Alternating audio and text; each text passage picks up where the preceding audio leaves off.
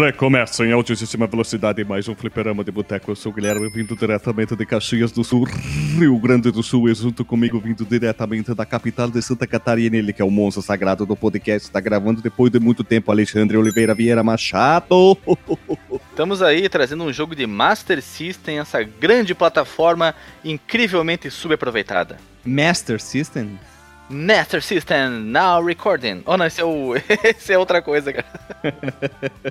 Também vindo diretamente do país, o cara que é o detentor do o direito de defender o Master System aqui no Brasil, então nosso amigo Rodrigo Reste, o escritor. Estamos aí. É, a galera vai começar a achar que eu só entro pra gravar sobre o jogo de Master System e de Atari. Mas, cara, é, é quando, é quando bate a agenda aí, galera. Gosto do Nintendinho também, mas o Master System tem um espacinho especial no coração. No heart do hash, bate assim, Master System, Master Atari System, Master System. É, assim, eu tive o Nintendinho também quando eu era moleque, mas o Master eu ganhei antes do Nintendinho. Lhe pergunto pra ti, hash, qual o Nintendinho tu tinha? O original ou um daqueles 5 mil clones? Não, eu tinha o Turbo Game, aquele do, do caça na caixa da Ah. CCE. Aquele que o Velberan ganhou e foi instalar e botou o jogo ao contrário e não funcionava? Esse, esse mesmo que ele falou que ia mandar pra Game Tech Zone. que engraçado, né? O pessoal tirou sarro dele direto lá na, na página dele do Facebook, lá na comunidade dele. Mas, cara, a culpa não é dele. Tem dois slots de cartucho, ele se confundiu. Ele viu um que encaixava, ele só colocou o cartucho ao contrário. É. que demais, né, cara? E também ele, do extremo norte do país, 1,62m de altura, 44 quilos, um shape de um doutor. Ele é o cara mais graduado desse podcast, Doutor Marcos Pérez. O louco, 44 quilos é foda, cara. Eu não sabia ter medo, eu tem 44, não, cara? Mano, tá com- 44 um pouco menos- molhado. Se tiver seco, É, é, menos. Eu devo estar com um pouco menos que o dobro, na real. É, o que, que eu ia falar? O, o- Olha que ia bonito. Pouco só- menos que o dobro. O James Hetfield, manja, ele deve ter como o videogame favorito dele o Master System e, claro, né, como cartão de crédito preferido o Mastercard. Olha só, tudo referência com o Master, hein? É isso aí. Master of Pets. Isso, e o jogo preferido dele do Master é o Master of Darkness. Boa. Quem Ah, e, entendeu, e ele, entendeu. ele, ele só, e ele só quer fazer. e Ele só quer estudar até semestre doutor não vai, não.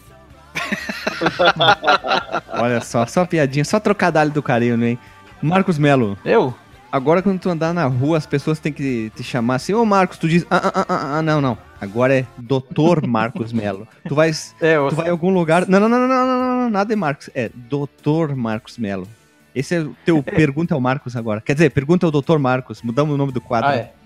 Isso é engraçado, né, cara? Eu, eu, eu, eu passei a notar um pouco disso é, no meu dia a dia. Quando a gente vai. Manja quando vai na feira, e aí o feirante fala, bom dia, doutor! Sabe?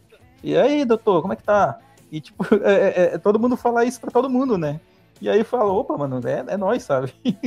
Já meio que corresponde a, a- a- a- ao título que as pessoas te dão informalmente, né? E agora formalmente também, né? O Marcos pegou a Marcos. identidade dele, colou antes do nome dele um papelzinho com DR ponto, assim, pá, Doutor Marcos Melo. Ele mandou fazer Sim, sim. carimbo, cara. Ele mandou fazer carimbo. Doutor Marcos Melo. Mas, mas vale dizer também que a gente aqui do podcast, a gente já chama ele de doutor há muito tempo. A gente Ah, sempre ah, acreditou no potencial dele. Agora ele só formalizou. Mas É, pra nossa- gente sempre foi doutor. É, nos nossos corações, tu sempre foi um doutor, Marcos.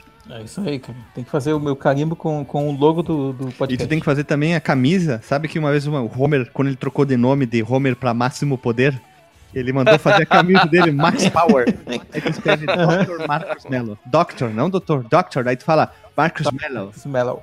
É, você vê que o Doctor, o Doctor em, em inglês, ele fica mais apropriado pra quando a pessoa é médico mesmo, né? No meu caso, eu teria que colocar, se fosse em inglês, o PhD. A PhD Pont Marcus Mello. É porque Doctor é, é Medical Doctor, é MD. Marcos Mello, só uma Isso, pergunta. Tu é, tu é doutor Marcos Mello, mas tu foi o doutorante em quê? Em planta, em sagu? Sagu, Sagu, cara. Agora virou Sagu. Agora é Sagu. Tu fez o teu, tu defendeu a tese de doutorado como fazer um sagu perfeito. Como fazer um, um- É, isso aí. Como fazer. o- Como chegar até o Masterchef, a minha receita de Sagu. Aí até tossei agora. Que viagem, a polenta perfeita, né?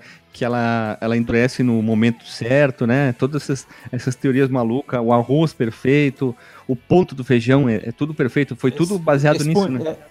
É, é, expandindo a receita do Sagu. Picolé de Sagu, é, suco de Sagu, Nossa Sagu recheado. Sorvete de sagu. Sagu com calda de sagu. Não, sagu frito com redução de sagu. Olha que bonito. né? É, Masterchef total. Gourmetizaram o sagu, galera. É, falando em Masterchef, é, é, redução é uma parada que é muito Masterchef, né, quando a pessoa fala, né? Não, tô fazendo aqui uma redução de Sagu. Isso. Então, roda a vinheta.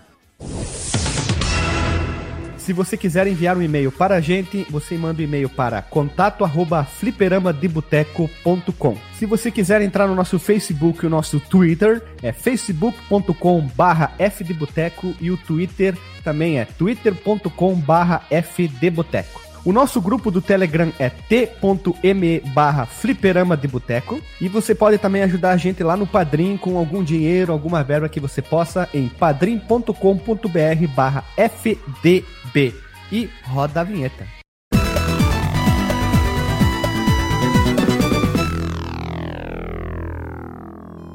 Voltamos da vinheta, seus patos patulinos. Então estamos aqui hoje, esse quarteto incrível, iluminado, aquístico, para gravar sobre mais um jogo da Disney. Olha só, sempre nós aqui gravando jogo que envolve a Disney ou qual é a outra produtora que a gente sempre grava? Começa com C de Capcom? Picão. Capicão, é isso aí. A gente basicamente é o representante no Brasil dos Eu ia falar podcasts que Konami. falam- Ué, Opa, Konami com C. Konami com C. Com, Konami com C de Capcom, né? Então, o jogo escolhido para essa vez é um jogo clássico do Master System. Muita gente que teve um Master jogou esse jogo em cartucho. Então, o jogo é o Look Dime Keeper ou Look Dime Capper. Cada um pronunciava como queria na época, né? Então, Caper, eu acho que é Caper, porque o Keeper é o guardador, né? mas é o Look Dime Capper, cara. Look, Look, Look Jimmy.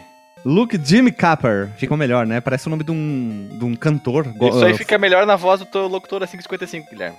Hoje vamos falar do que Jimmy Capper. Tocou, tocou agora, Look Jimmy Capper. que não have done.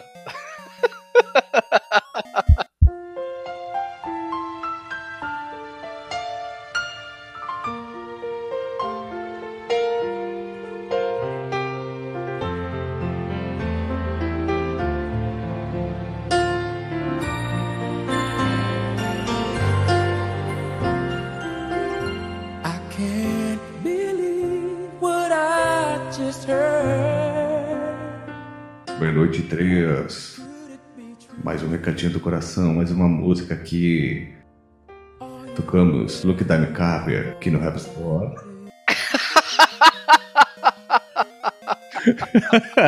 que Look Jimmy Capper.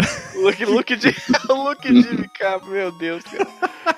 Ah, só viagem. Então, o Look Dive Caper ou Capper é um jogo de um jogador no estilo plataforma de patos desenvolvido and publicado pela mão no coração e lançado no ano de 1991 para o nosso querido Master of System, entendeu? Master of System of a Down. E o Se...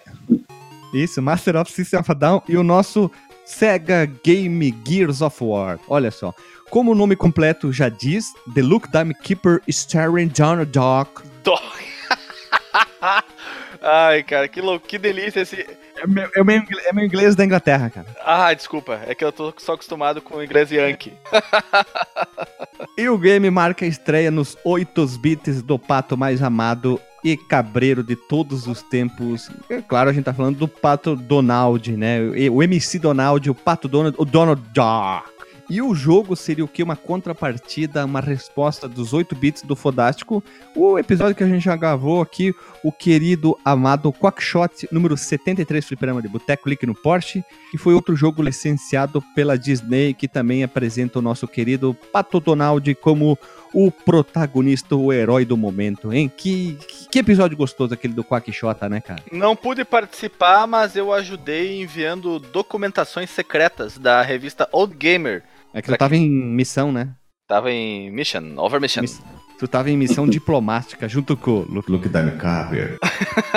Missão diplomática. Olha só, pessoas humanas, é, muitos jogos saíram pro Master System, né, lá fora, e aqui no Brasil chegou pela nossa querida Mono Peito, Mono Rim, Tectoy, que foi lançado em no, ano de 92, esse, o Luke Carver. também recebeu um porte para o nosso querido Game Gears of War. Então, bem rapidinho, vamos passar todos os episódios que a gente já gravou sobre o Disney. Contem só. Número 59 é o Aladdin, 61 o Rei Leão, 72 o Goof Troop, 73 o Quackshot, 77 o Ghetto of Illusion, 81 foi o Cold Shadow, 90 o Land of Illusion, 113 o World of Illusion, o 164 foi o Legend of Illusion, o episódio que a gente descobriu que o Mickey deu origem ao jogo do Portal. Hum? Olha ali. Exato. E por último, o episódio 171, que foi o DuckTales UU são os caçadores de aventura. Quanto episódio a gente já gravou sobre o Walt Disney, né, cara? O Walt Disney e Capcom são o- o- as empresas que mais foram faladas aqui no Hum. Programa de Boteco. A gente podia, Disney tentar, são 10. a gente podia tentar patrocínio, né? São duas empresas mais ou menos aí. Olha ali, ó, furo em primeira mão. É isso que eu queria trazer. Eu fui na, umas duas semanas atrás na janta de aniversário da minha colega de trabalho, né? E lá, por acaso, eu e a Lili tava falando com uma moça na frente e a gente descobriu que ela trabalha na editora que ela é responsável por distribuição das histórias em quadrinhos todas da Disney no Brasil e aqui de Caxias. Eles compraram os direitos e eles que vão distribuir.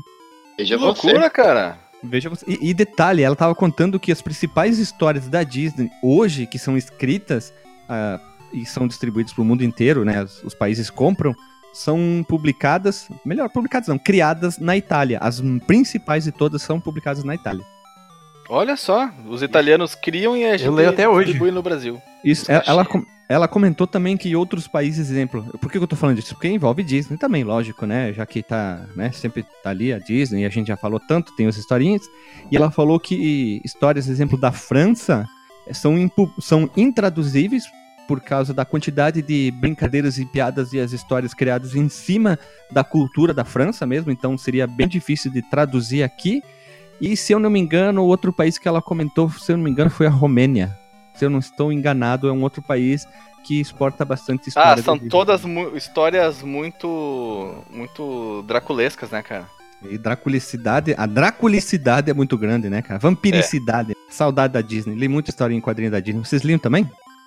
Nossa, eu lia muito, mas eu lia mais quando eu ia passar as férias lá na minha avó.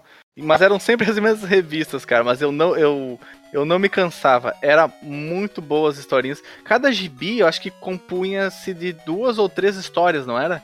Depende, tinha tinha uns mais? almanac também, aqueles almanac que tinham umas 5 mil histórias. Que eu não me lembro né? de ter tido, cara. Eu, eu lembro só de. eu- mas eu lembro de, de ver as propagandas dos almanacs nas páginas internas desses gibis da, da turma da Turma da Mônica tinha menos. Tinha da turma da Mônica e tinha do. da, da Disney. E. E eu não eram tantos exemplares assim, acho que era uma meia dúzia. E eu ficava repetindo ano após ano, eu lendo eles, mas as histórias eram tão legais, cara era curtinhas, eh, simplórias, simplórias não, simples, mas não simplórias, eh, divertidas, bem co- condiziam com, mesmo eu sendo um pouco mais velho naquela época, condiziam com, com o meu desejo de histórias em quadrinhos. É, olha só. Vocês também liam Hash e Mar... Doutor, desculpa, Marcos Mello? Eu lia, eu leio até hoje, eu gosto bastante. É, tem. Saiu até pouco tempo atrás um encadernado bem legal de capa dura do, do DuckTales, inclusive. Que Puta que pariu. É o clássico do DuckTales. desenho do SBT, aquele primeirão que saiu, não a versão que tá rolando agora, mas aquele primeiro, saiu um encadernado bem legal. E eu gosto bastante de ler quadrinho da Disney, sim. Tu, doutor? Cara, eu, eu gosto sim, cara. Tanto que eu até comentei já que eu tenho um, um, um grossão aqui, cara, que veio um monte de historinhas da Disney, inclusive com várias do, do, do Tio Patinhas, do, do Pato Donald, de todos eles, cara, do Pateta. Só que a, a gente até comentou aqui uma vez também, no, no outro episódio, que os, as histórias da Disney nos quadrinhos, elas têm uma vibe meio diferente de como elas são nos desenhos, né, nos, nos desenhos animados. Elas, o próprio DuckTales, ele, ele tem uma cara bem diferente da- dele no quadrinho, comparado com o desenho da TV, né?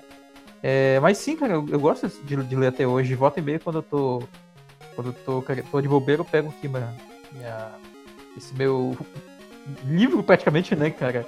Seu Kingdom. Tu ainda, tu ainda mantém os antigos, Marcos, ou tu foi com o tempo se Cara, desfazendo deles e adquirindo outros? quando eu tinha muitos, né, quando eu era pequeno e quando eu era adolescente também. Mas aí eles foram se perdendo. Lá em Tefé, Aonde, Marcos Mello? tinha vários. Na em Barbacena. Ah, é, né, em Barbacena, jovem, Marcos Barbacena. Esqueci. Bem, e aí, cara. Pois é, aí Mineiro, quando Marcos eu cheguei em. Manaus, eu, eu encontrei numa banca esse da, da Disney, que várias pessoas devem ter, eu já vi isso com várias pessoas. Tem tipo, sei lá, mil páginas assim, de quadrinhos da Disney. É, o negócio é. Meu Deus, é a Bíblia Cara, do, é do tipo gibi isso. da Eu Disney. vou, vou, vou achar uma, uma- Vou tirar uma foto e mandar pra vocês daqui a pouco. Aliás, eu gostaria de saber qual, como surgiu a palavra gibi, né? Porque ou são histórias em quadrinhos, ou HQ, ou cartoons. De onde que veio o gibi, cara? Ah, tem que pedir pro mesmo cara que criou o Tira, né? Pra polícia na dublagem. Né? Ah, eu, eu escutei. Eu escutei, não, eu li há tempos atrás uma das teorias sobre por que, que se chamam tira nas dublagens brasileiras. Tira bandido da rua? não, não, não. E era pra, pra sincronizar na boca do, do dublado quando ele fala cop, né? Que é uma palavra curta, tem pouco movimento labial. Então eles bolaram o tira por causa da vestimenta dos policiais. Não sei se eram policiais rodoviários ou se era alguma polícia estadual específica que eles se basearam. Que os policiais eles tinham ah, na, na roupa dele uh, tiras horizontais ou tiras verticais ou suspensórios. Eu não consigo me lembrar agora qual era exatamente o, o motivo de adereço na roupa, mas é baseado nesse né, nessa configuração do vestuário dessas tiras que eles tinham na camisa que veio tirar então a expressão tira para se referir a policial. Tem lógica, né? Tem lógica. Momento história do. Fliperama de Boteco, meia-noite e 37. Voltamos. Meia-noite e 37. Que horário é esse, meu Deus do céu, cara? É os sucessos da meia-noite, né? Pra embalar o coração. Vamos lá então, ó. Incrivelmente, sempre tem história em jogo da Disney, não importa a plataforma que eles saem. Prepare-se para a aventura mais assustadora de todas. Oh, mas primeiro descubra como tudo começou nessa aventura patológica no grande biblioteca do tio Patinhas. O Guinho, o Zezinho e o Luizinho, eu tenho um presente especial para cada um de vocês. É uma moeda da sorte.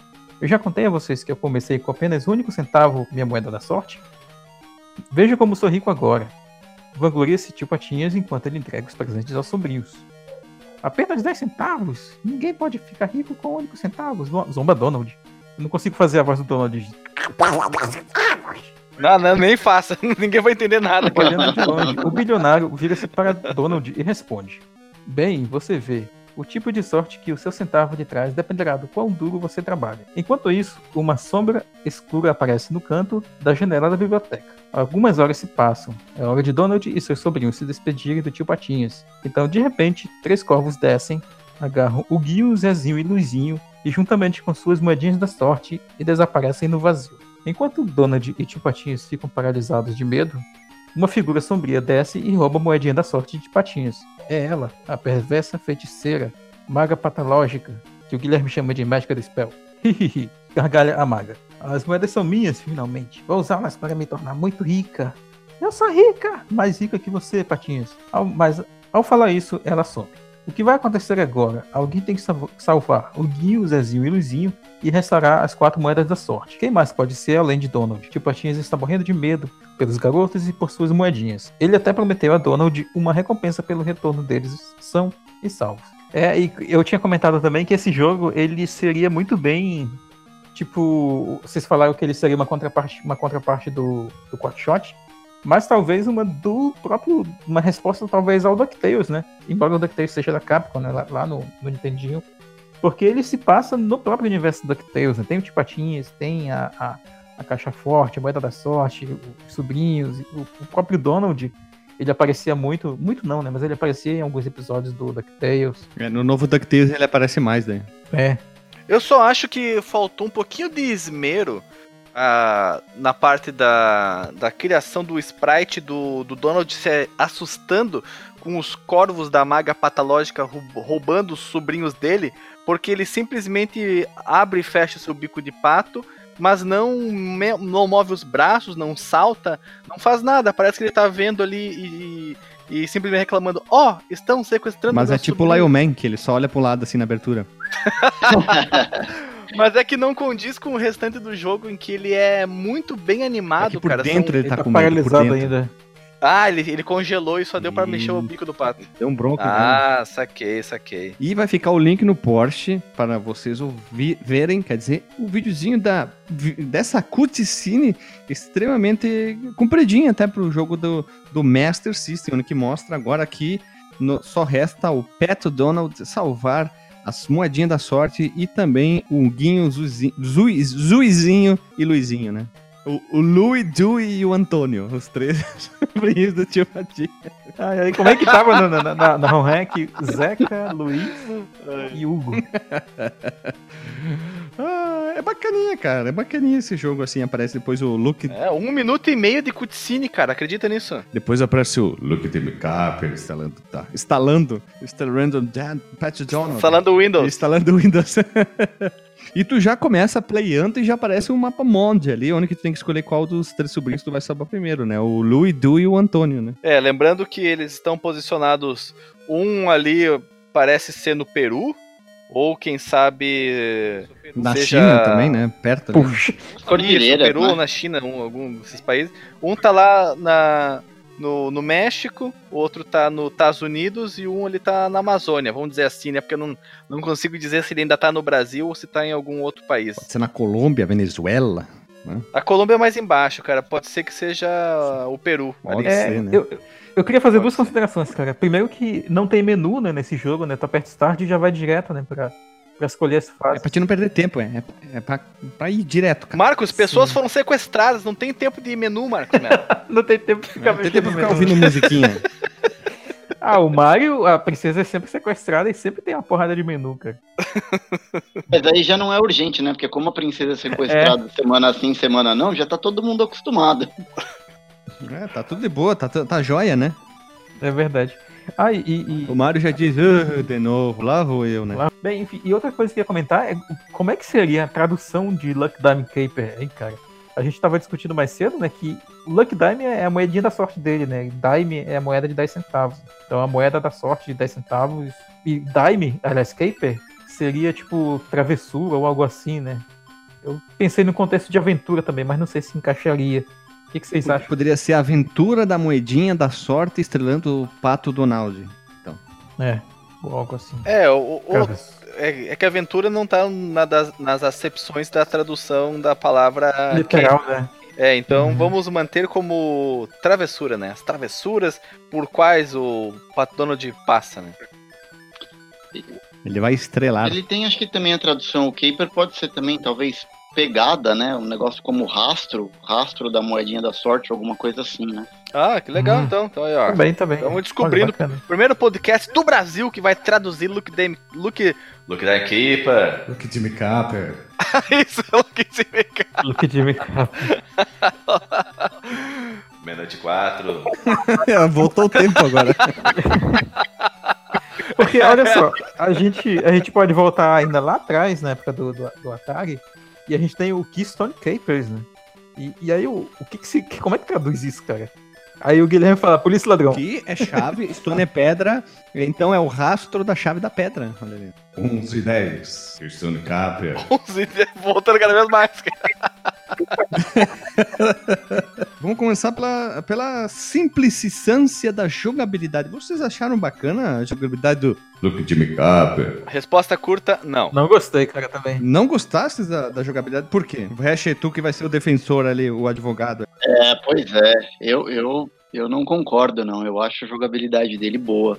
É simples. mas, Mentiroso! Não, não Caluniador. tô mentindo. Né? Caluniador e Isso. mentiroso! Leviano.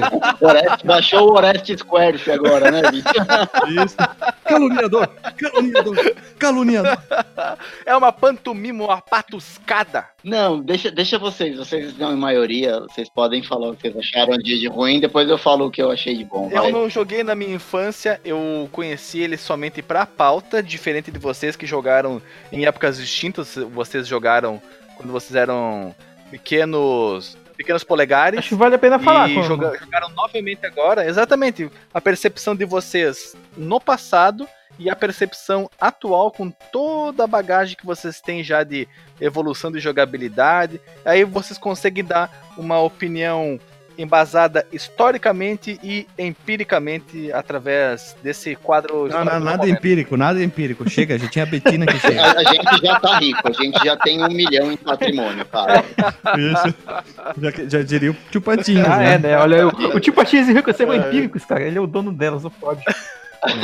A marca Então vai- Fliperama de boteco vale mais do que um milhão hoje em dia. Olha ali, veja você. Nem, eu, não- nem nós sabíamos. De ouro que vale mais que dinheiro. hein? Isso é barra de, de, de diamante. Barra de. Diamante. Vamos lá. O que, que eu achei da jogabilidade? Eu vou, eu joguei ele na época. Eu não tinha o cartucho, eu não tive, na verdade, quando eu era moleque, mas eu alugava numa locadora que era um pouco mais longe de casa. Então, assim, Que normalmente eu ia idade na... tu tinhas? Cara, 91, 92, né? Eu tinha 11 anos. 92 anos? Caraca, que Não. velho tu é. Tu é o Benjamin Button né, inventando. É, Antes fosse, cara, porque eu estaria rejuvenescendo. Ó, hoje eu estaria talvez na adolescência, se eu fosse Benjamin Button. Não, em 92 eu tinha 11 anos, eu alugava ele numa locadora que era um pouco mais longe de casa, então eu não, nem sempre eu ia pra lá. Mas quando eu ia, eu gostava de pegar esse cartucho. Jogando na época, eu achava ele bom, é, eu gostava muito do jogo, eu achava ele bem divertido. Eu cheguei a terminar ele na época e eu não achava ele um jogo tão difícil. Eu fui rejogar pra pauta e eu não sei se eu deveria ter feito isso. É, é, quando eu rejoguei, talvez aquela sensação, os erros que talvez eu não tinha visto quando eu joguei quando eu era moleque, eles apareceram e eles saltam um pouco Afloraram. mais. É, pois é. Eu acho que a movimentação do personagem e o pulo, principalmente, é um pouco esquisito. Eu acho que o jogo exige uma precisão um pouco maior do que você consegue ter ali no controle do Pato Donald.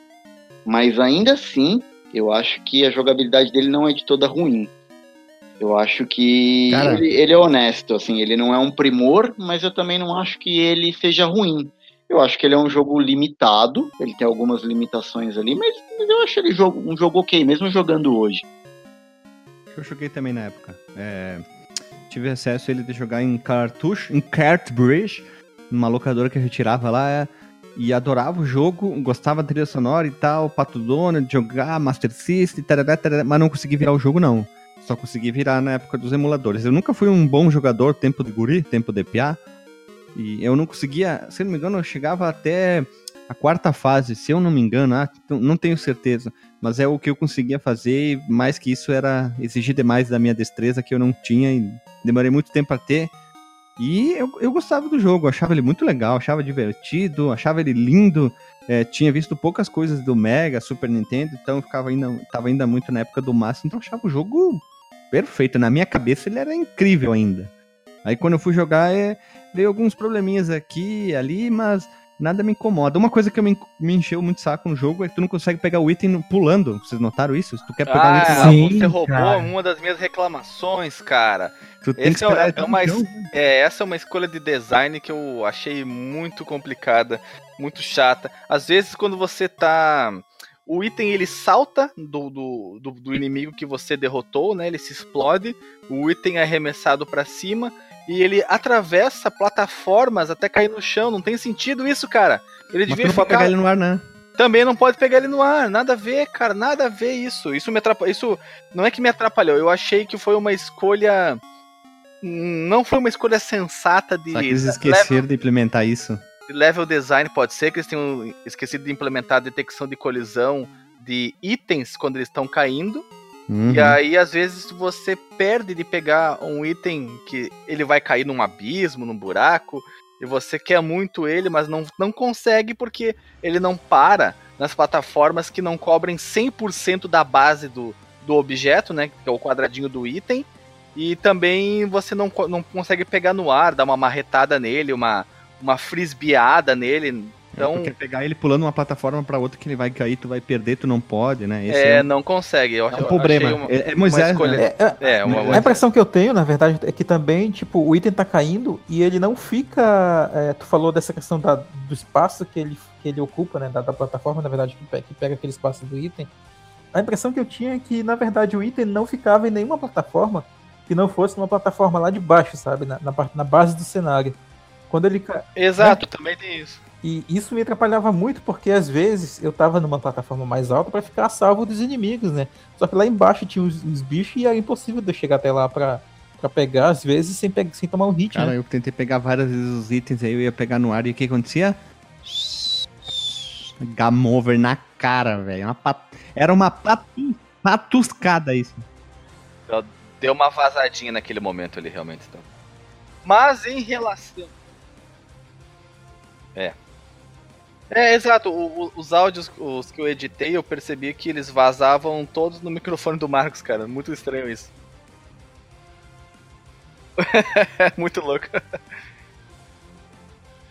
É.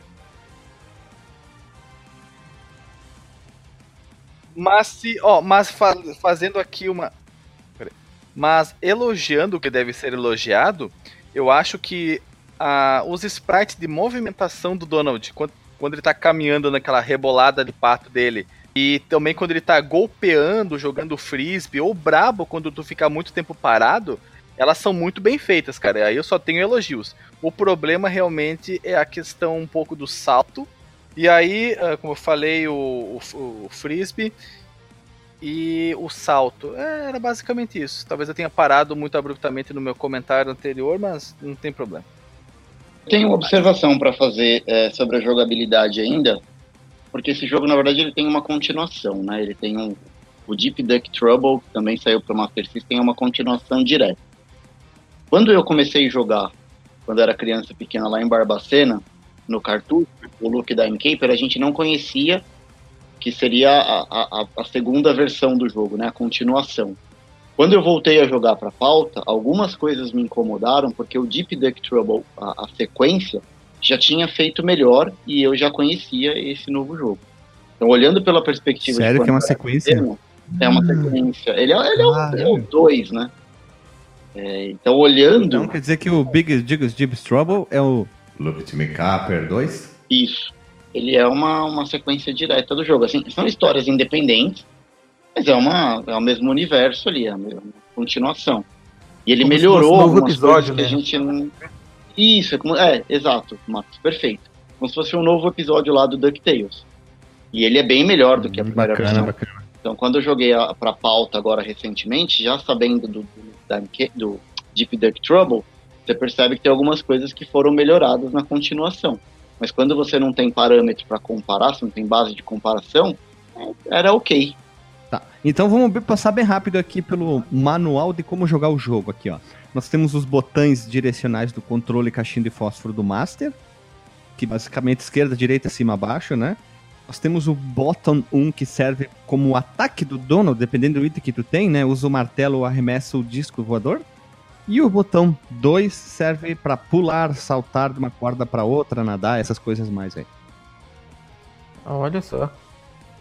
É, eu, Que abuso, né? Sim, nossa, abusar dos botões. É, eu, eu queria antes comentar no- do, sobre a jogabilidade. né? Assim como o Alexandre, eu conheci o jogo basicamente pra pauta, né? Eu joguei ele basicamente pra pauta. Então não tenho um background histórico com ele, não. Eu já sabia da existência dele e tal, eu, sabia, eu já tinha falado que era um jogo legal, mas ainda não tinha jogado até, até o final.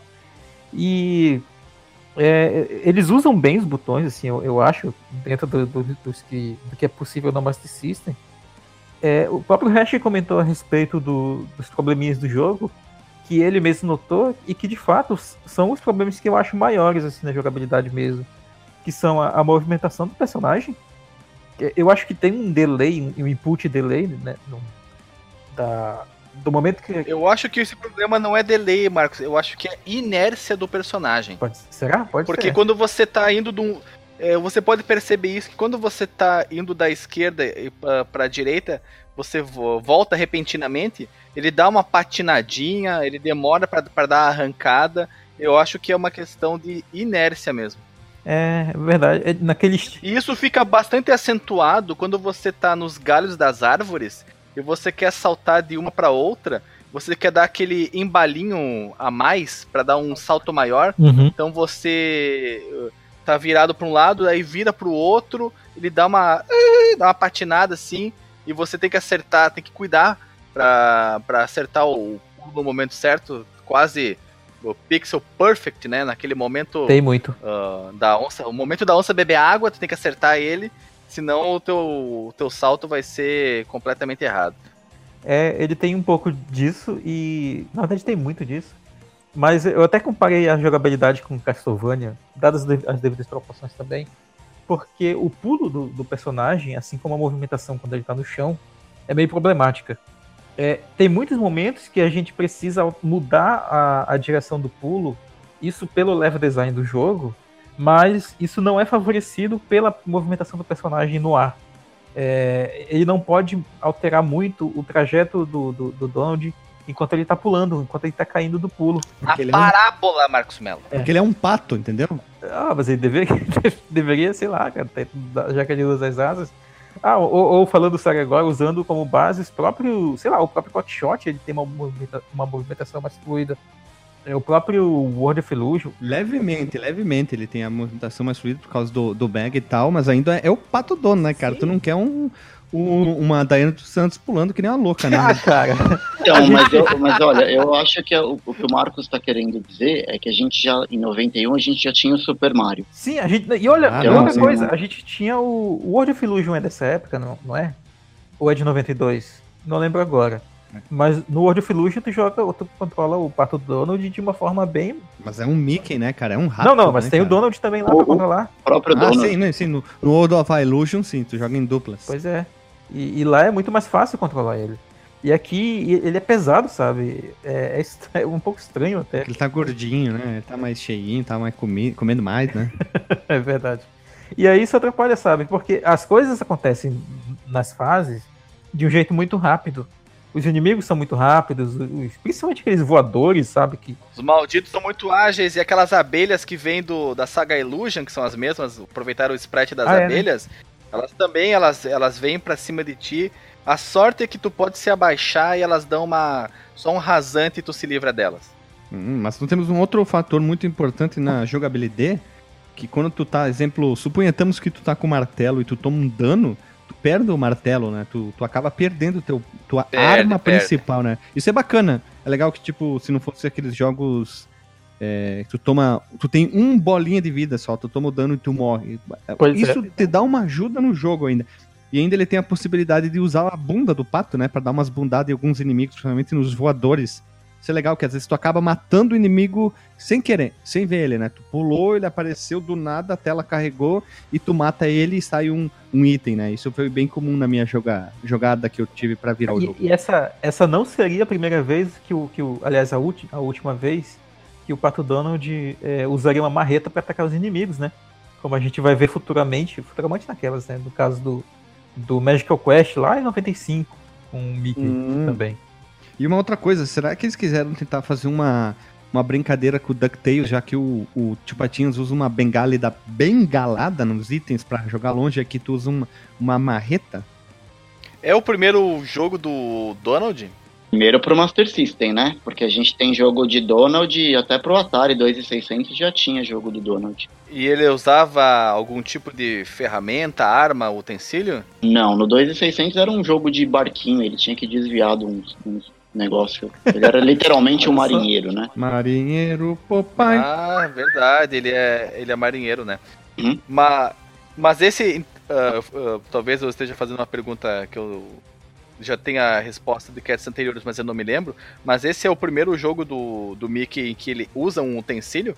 Pato Donald? Acho que tu quer É. dizer. Donald. Donald, desculpa. Acho que sim. É. É, pode ser que sim. Eu, vou, vou- eu não tava conta até o com jogo, uma o jogo de golfe dele, aí não conta, né? Não, É, porque esse é o rola. é jogo de esporte, né? Acho que de plataforma sim, né? É, é que eu, não- se eu não me engano, se eu não me engano, na história dos jogos do Donald, do, eu acho que esse aqui é o primeiro, sim. Porque depois a gente tem outros jogos que daí são mais pra frente. Tem o próprio Quackshot. Ah, não, mas o Quackshot é antes. É de, é de 91 também, né? Mesma época. Ele usa a arma que dispara o desentupidor, talvez. Então vamos dizer que é simultâneo, né? Simultâneo pro Mega São Drive. duas, simultâneo são duas realidades diferentes, né? Isso, é Terra 2. Terra 2, isso. Pato- Terra, é, Patópolis 2. New Patópolis. Neopatópolis. Neo, Pessoa Tipo isso. Patópolis, assim, tudo, tudo Blade Runner, manja. Uma Patópolis meio Neo Tóquio do Akira, né? O, o Donald andando de, de motoca vermelha. Isso, e, o- e É. a nome da. Em vez de aparecer Atari, ia aparecer a Patari. Né? A Tonari do. Apenas um Show. Não, Patari, por causa de pata. E Ah, pata. sim, lá, lá, é, lá é tudo coisa de pata, né? A Patari. Isso, É. a Patari. É Patópolis Cyberpunk. Tipo isso, bah, ia ficar top da Cyberpunk, balada. hein? cara. Cyberpunk. Cyberpato. Ah, por falar nisso, tinha o robô, né? O Robô Pato. O robô pato, que era do professor Pardal, né? Ah, o Robô Pato era top da balada, cara. Ah, tem Mas o Code coisa- Shadow também, cara, que a gente gravou, né? Não podemos esquecer que ele é um ninja.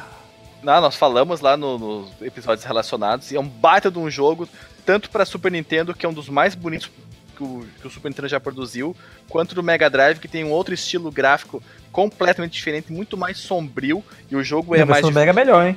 porque tem a, um temporizador, que é chato que o temporizador fica te apressando nas fases. Eu detesto o jogo que me apressa.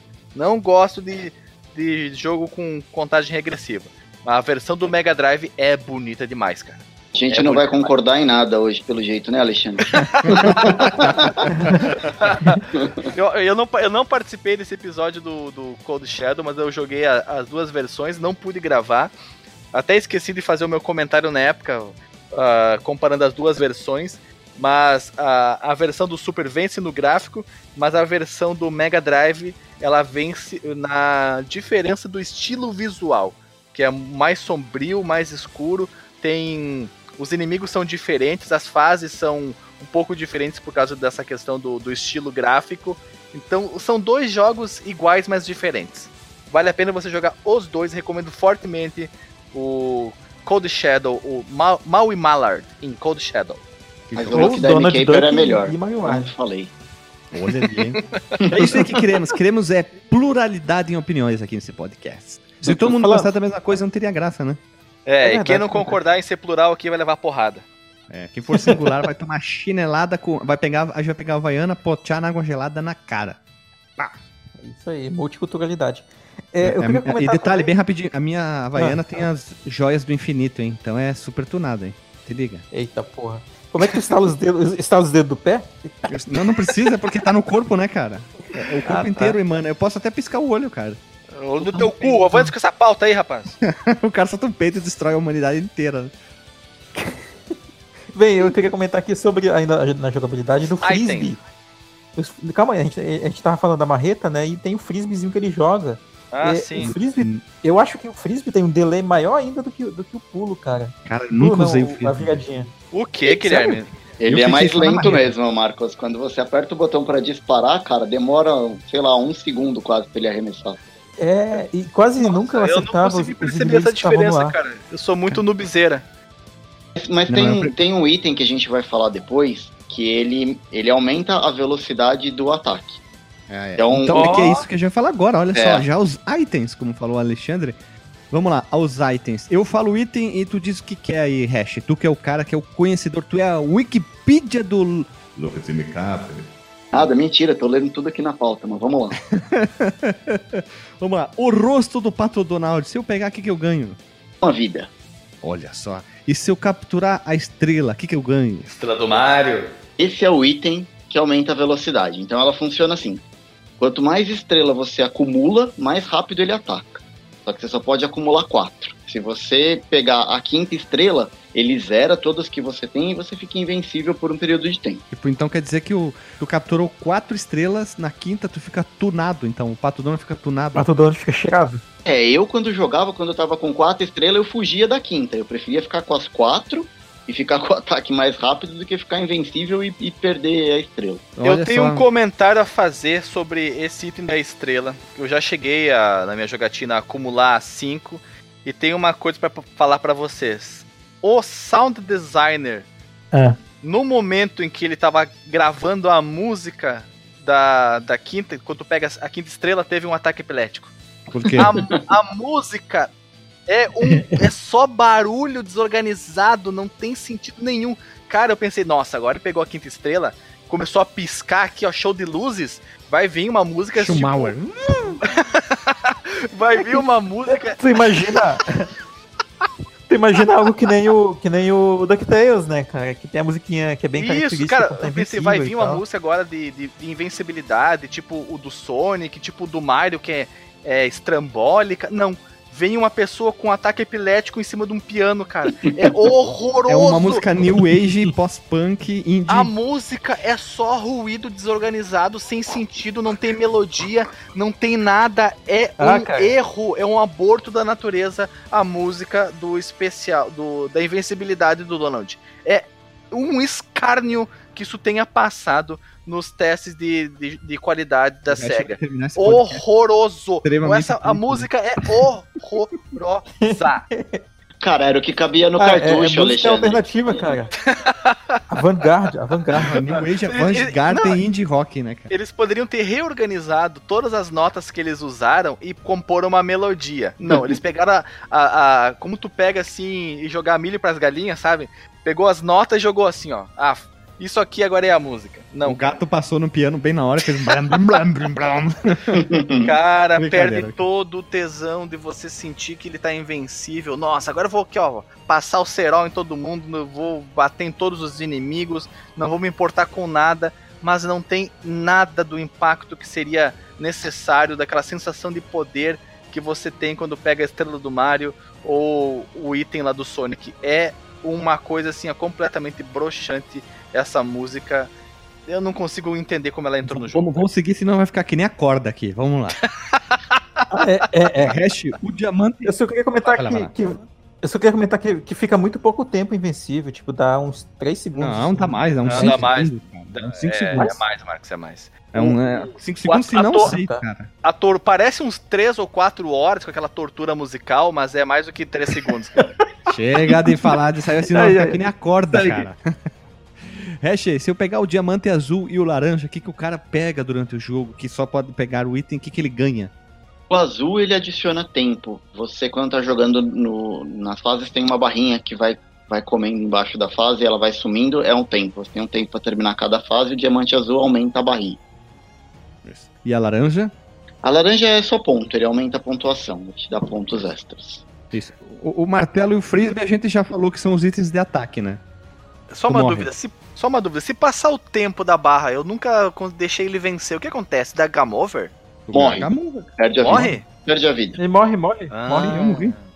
Tu morreu porque demorou demais? Eu, nunca fiquei cheguei explorando a... a fase. Eu fiquei explorando Ah. a fase e quando eu vi, não tinha mais tempo, cara. É um saco isso, cara. Pra que colocar timer? Pra que botar um temporizador? Que coisa mais chata, desagradável, desnecessária. É, é chato, eu também não gosto de jogo com tempo, assim. Ou dá aquele tempo gigantão só é pra. coisa da SEGA, coisa da SEGA aí, ó. Ele acabou de falar do Mal e Mallard, que tem tempo, e esse aí também tem. É a SEGA que tem essa tara por tempo nas Eu, fases. eu gosto de jogo de tempo que ele começa a contar do zero e vai mostrando. Ah, tu O demorou Sonic, X tempo cara, pra o fechar. Sonic tem tempo na fase. Puta Super merda, Mario agora tem me lembrei. Mas Super Mario tem tempo e não é da tempo do SEGA. Sonic é- Toma Ah, mas essa. é- mas é na jogo bom, na né? cara, na cara. mas é jogo bom, né? Ô, Alexandre, mas morrer por tempo do Sonic ia ser muito ruim, cara. Não, não. muito 10 burro, né, minutos no Sonic. Ficar dando sempre o mesmo loop, né? Vum, vum. Não, não, eu sei, mas é que se a pessoa quiser ficar ali indo pra trás e pra, pra frente na fase, é Não direito dá, né, dela. cara? Não dá, cara. Tu quer Nós dar vivemos num país livre, cara. o tempo inteiro, cara. Tu quer ir Schumauer aqui, ó. Vivemos num país livre, Guilherme. Não quero ser apressado no meu jogo. Cara, deveria ter uma conquista, assim, morrer por tempo no Sonic. É, é verdade. Ou ficar parado. Não, não, não que eu tenha. Não que eu tenha. Já morri, já morri por tempo no Tonic. No Meu, Sonic. No Tonic? No que- Tonic. o Tonic é o Sonic hackeado, não tem tempo, não. É tipo Sonic.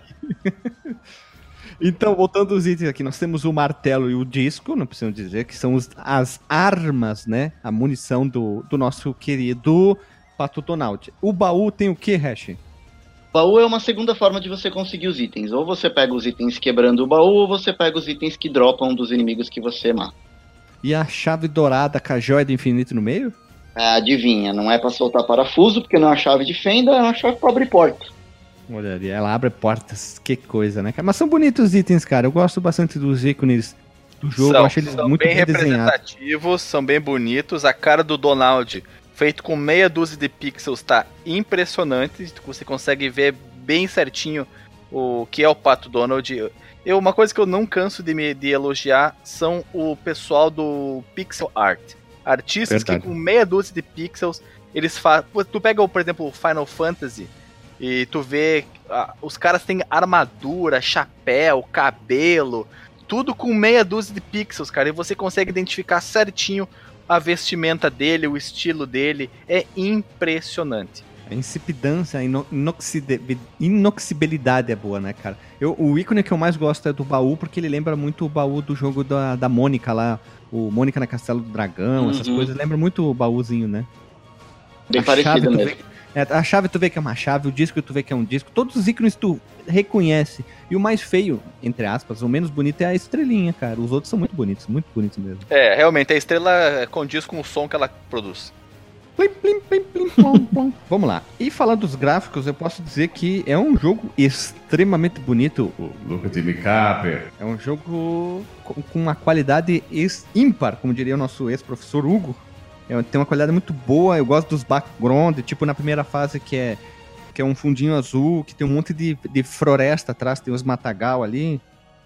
Realmente, realmente, essa primeira fase aqui da floresta, ela é muito bonita. Não é uma, não é uma floresta densa, você está num descampado, na- no seu plano é quase um descampado, tem algumas florestas mais altas, umas sequoias, mas no fundo você tem uma floresta um pouco mais fechada, não é uma floresta com árvores com copas muito grandiosas, árvores com de, de, de- de grande tamanho, são árvores medianas, parece, eu Marcos árvores mágicas. São Árvores mágicas, Sabe por que, que são árvores mágicas? Porque eles têm, Ah. elas têm plataformas que sobe e desce, cara. mas são plataformas que repelem itens, cara. É, Não, isso na, é na verdade. verdade, ela, ela- e alguns itens permanecem nessas, ah, nos galhos das árvores se eles ficarem exatamente no ponto, eu acho que foram programados para ficar, porque dos outros é, é bem complicadinho, elas passam de, de vereda. Mas graficamente esse jogo ele é bonito. Eu não diria que ele é o mais bonito que o Master já produziu, mas ele é bastante respeitável no quesito gráfico, cara.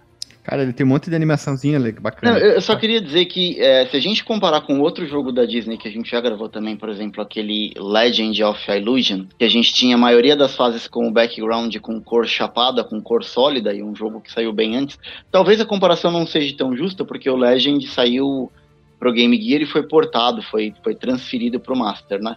Mas a gente consegue ver muito mais capricho nos gráficos do, do Luke Dime Caper do que do Legend of Illusion. É, ele, ele, ele É verdade.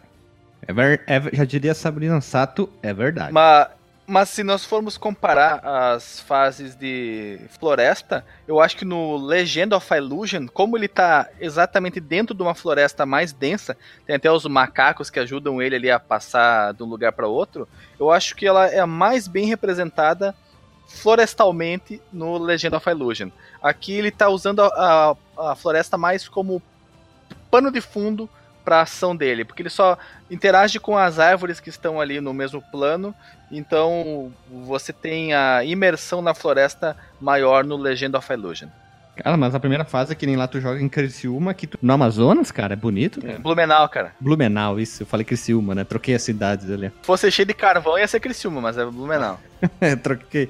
Mas é bonita, cara. Ele mostra muito do que tu vai encontrar ao longo do jogo. Assim cara. como na segunda fase, que nós temos partes aquáticas, é bem representado também a aguinha aqui. É, e tem, tem, tem detalhes que depois a gente vai falar, mas ah, vocês podem ver como a- os- as fases são muito bonitas, tem muitos detalhes. Eu acho que a segunda fase e a terceira são fases incrivelmente bonitas, eles mostram o poder da paleta de cores do Master em relação ao, ao Nintendinho, que é muito mais bonito, mais vivas as cores, né?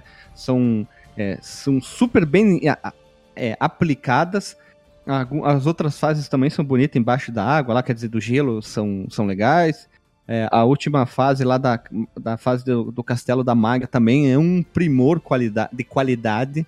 É, pega o Castelo do Mario, do Nintendinho, e dá um banho de, de detalhes, de cores. É, eu acho muito bonita aquela fase, é a mais longa também. É, pra gente poder contextualizar por que, que ele tem mais detalhes do que os jogos do Nintendinho, nós temos que levar em consideração que o Master System ele tem quatro ah, vezes mais memória RAM, tem 8 kilobytes, olha o absurdo, cara.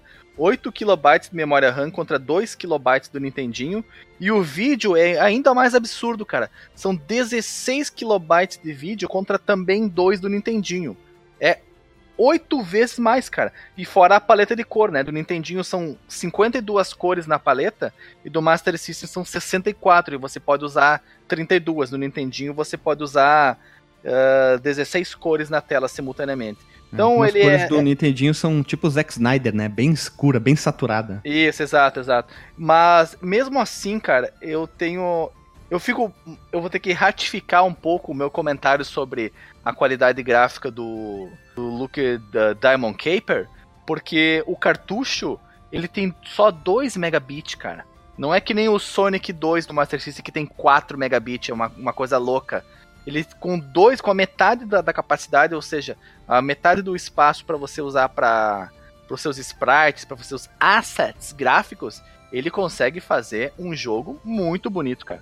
Nesse Essa quesito eu tenho pauta- que tirar o, meu, o meu chapéu. Essa pauta tem mais, ocupa mais espaço que o jogo do inteiro do Luke Dim Capper. É, outras coisas do gráfico são alguns detalhes pequenos que se preocuparam muito, tipo quando tu tá na fase do Polo do Sul, o Polo do Sul, o, o dono de ser tremilicando todo de frio, eu achei muito bonito isso. Ah, é verdade, é verdade. Isso Essa fase é legal, cara. Tem até uma, uma Aurora Astral lá no final. É muito, muito bem detalhado, sabe? São pequenos detalhes que, que algumas pessoas não reparam, mas quando tu repara isso, tu acha, putz, que massa isso, eles não precisariam nem ter feito isso.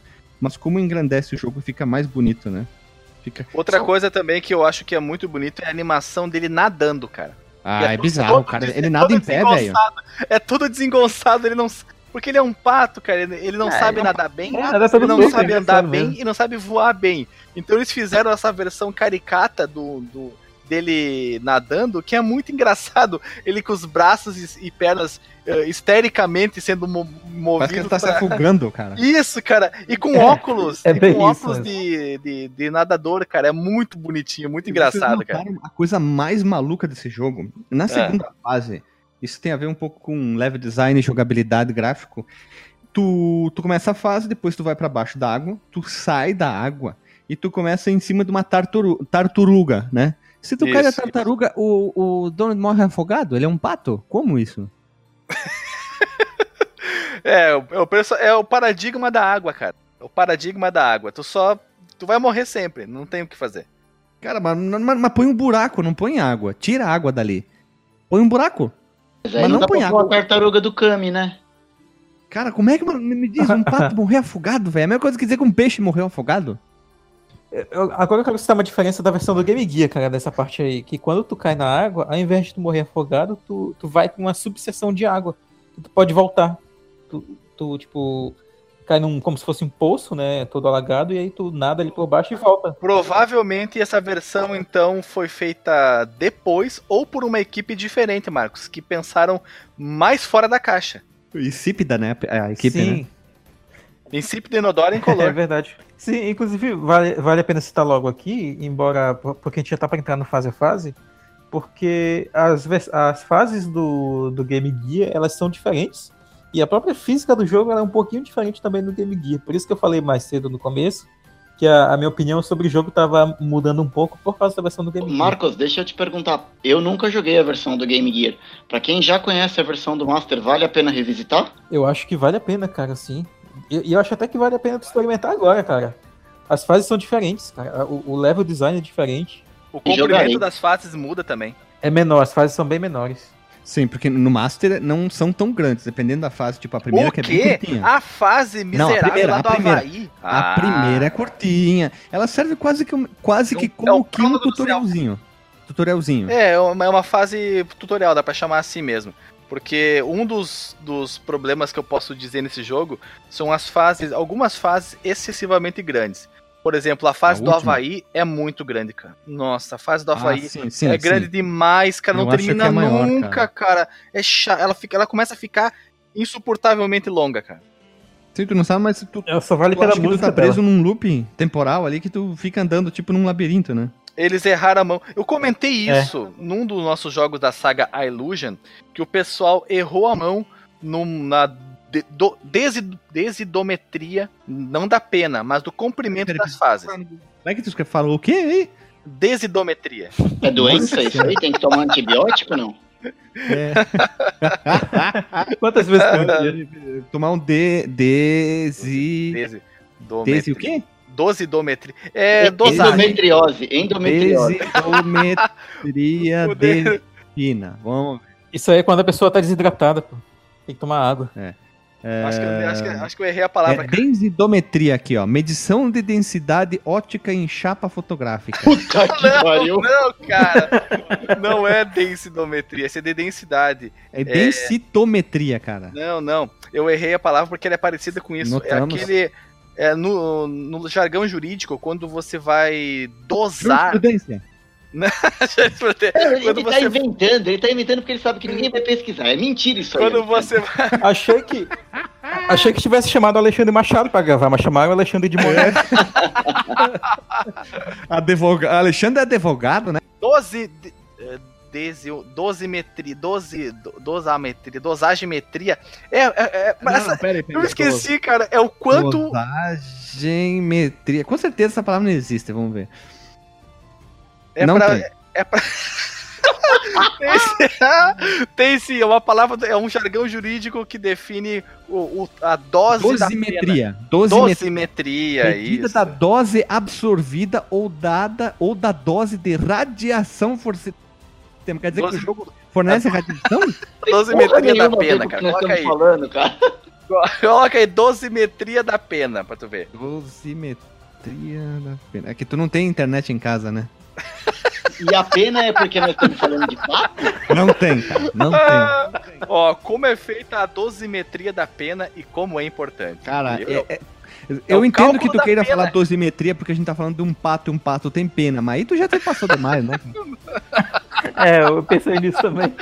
Ah, não, é a dosimetria do tamanho das fases, cara. O pessoal errou a mão, isso que eu quis dizer. Cara, Tem é fases que são- tamanho só? Tem- É que eu quis dar uma, uma, uma bonitada. tem fases que são Tem fases que são curtas, como se fosse o, o- um jogo do Game Gear, e tem fases que são excessivamente longas, como se fosse um RPG inteiro a fase, cara. É chato, chato. Sim, a do Havaí é compridona e a última fase são as duas mais grandes, vamos dizer assim. As três primeiras são mais curtinhas, né? Elas são mais. Eu né, imagino isso como simples. quando tu é criança jogando, cara. Ah, bem que ti talvez tem três horas cada fase. Ah, pra mim. Eu demorei três horas pra passar da primeira fase, Guilherme. Jesus Maria. O jogo não te aguentava mais, né? Mas é, é até bom, cara. O dia que a gente for gravar um jogo que o Alexandre vai, vai falar no grupo ali que ele terminou, eu já aviso vocês que eu nem entro no cast. Porque ou é mentira ou o mundo vai acabar e aí eu vou ficar um tempo com a minha família, né? Cara, eu não consegui acabar o Dave, Dangerous Dave, cara. Não é um jogo grande, cara. Eu não Tem consigo. Uma fase. Não, não, tem umas quatro, cinco fases, cara. Mas eu não consigo. O Moisés não consegue, cara.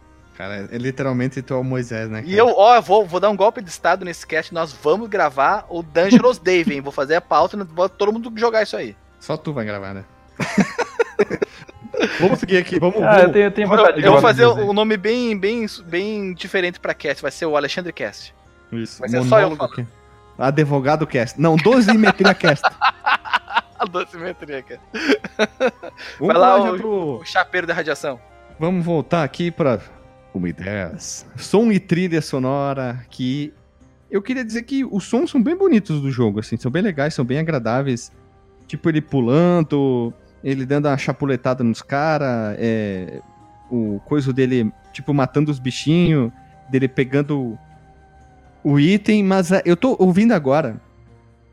A música do quando ele fica invencível, aquilo que tu falou, Alexandre, não, não quer dizer nada, nem um pouco que eu tô ouvindo aqui na música. Ela só parece que dá uma acelerada com os Fica efeitos sem piruliteiros, cara. sentido, fica sem sentido, O cara. emulador fica- que o Alexandre tá usando é ruim. Pode É, ser, cara. Pode ser, talvez seja isso, cara, talvez seja isso. Mas ah, ela fica sem ritmo, sem emoção. Não tem um- nenhum zirguidum nessa música, cara. Nenhum. É, é tipo aquela banda lá, a pior banda do mundo tocando, o cara. "Ah, não tenho. É, a- a- o, é o Patrick Linhardes cantando o Living My Life, cara. É o Smiley, desculpa. Patrick Linhardes cantando o sucesso de Bom Jovem, It's My Life. Bom jovem. Ele com a bandaninha de Axel Rose. Mas, Isso, cara. ligue no poste, Patrick Linhardes. It's now or never, I ain't gonna live for égua, né, cara? Ai, ai. Eu não quero dizer gosto que as muito. músicas são bem legais, cara. São, são curtas. É, a eu- música eu da só- primeira fase é memorável. É linda. Muito É, eu bonita. não gostei da, da trilha do que toca no, no coisa no Mapa Mundi. O Delagostin pira no momento do Mapa Mundi, né, cara? Eu não, não achei ela legal. Eu acho que foi a música mais chatinha, cara, que eu achei do jogo. As outras são bem bacanas, mas eu gosto bastante da trilha sonora, ela é bem agradável. E A música são do- curtinhas, cara. Só é Como eu falei, pena a música do Havaí, ela tem, tem estilo. A música do Egito, ela é muito estilosa também.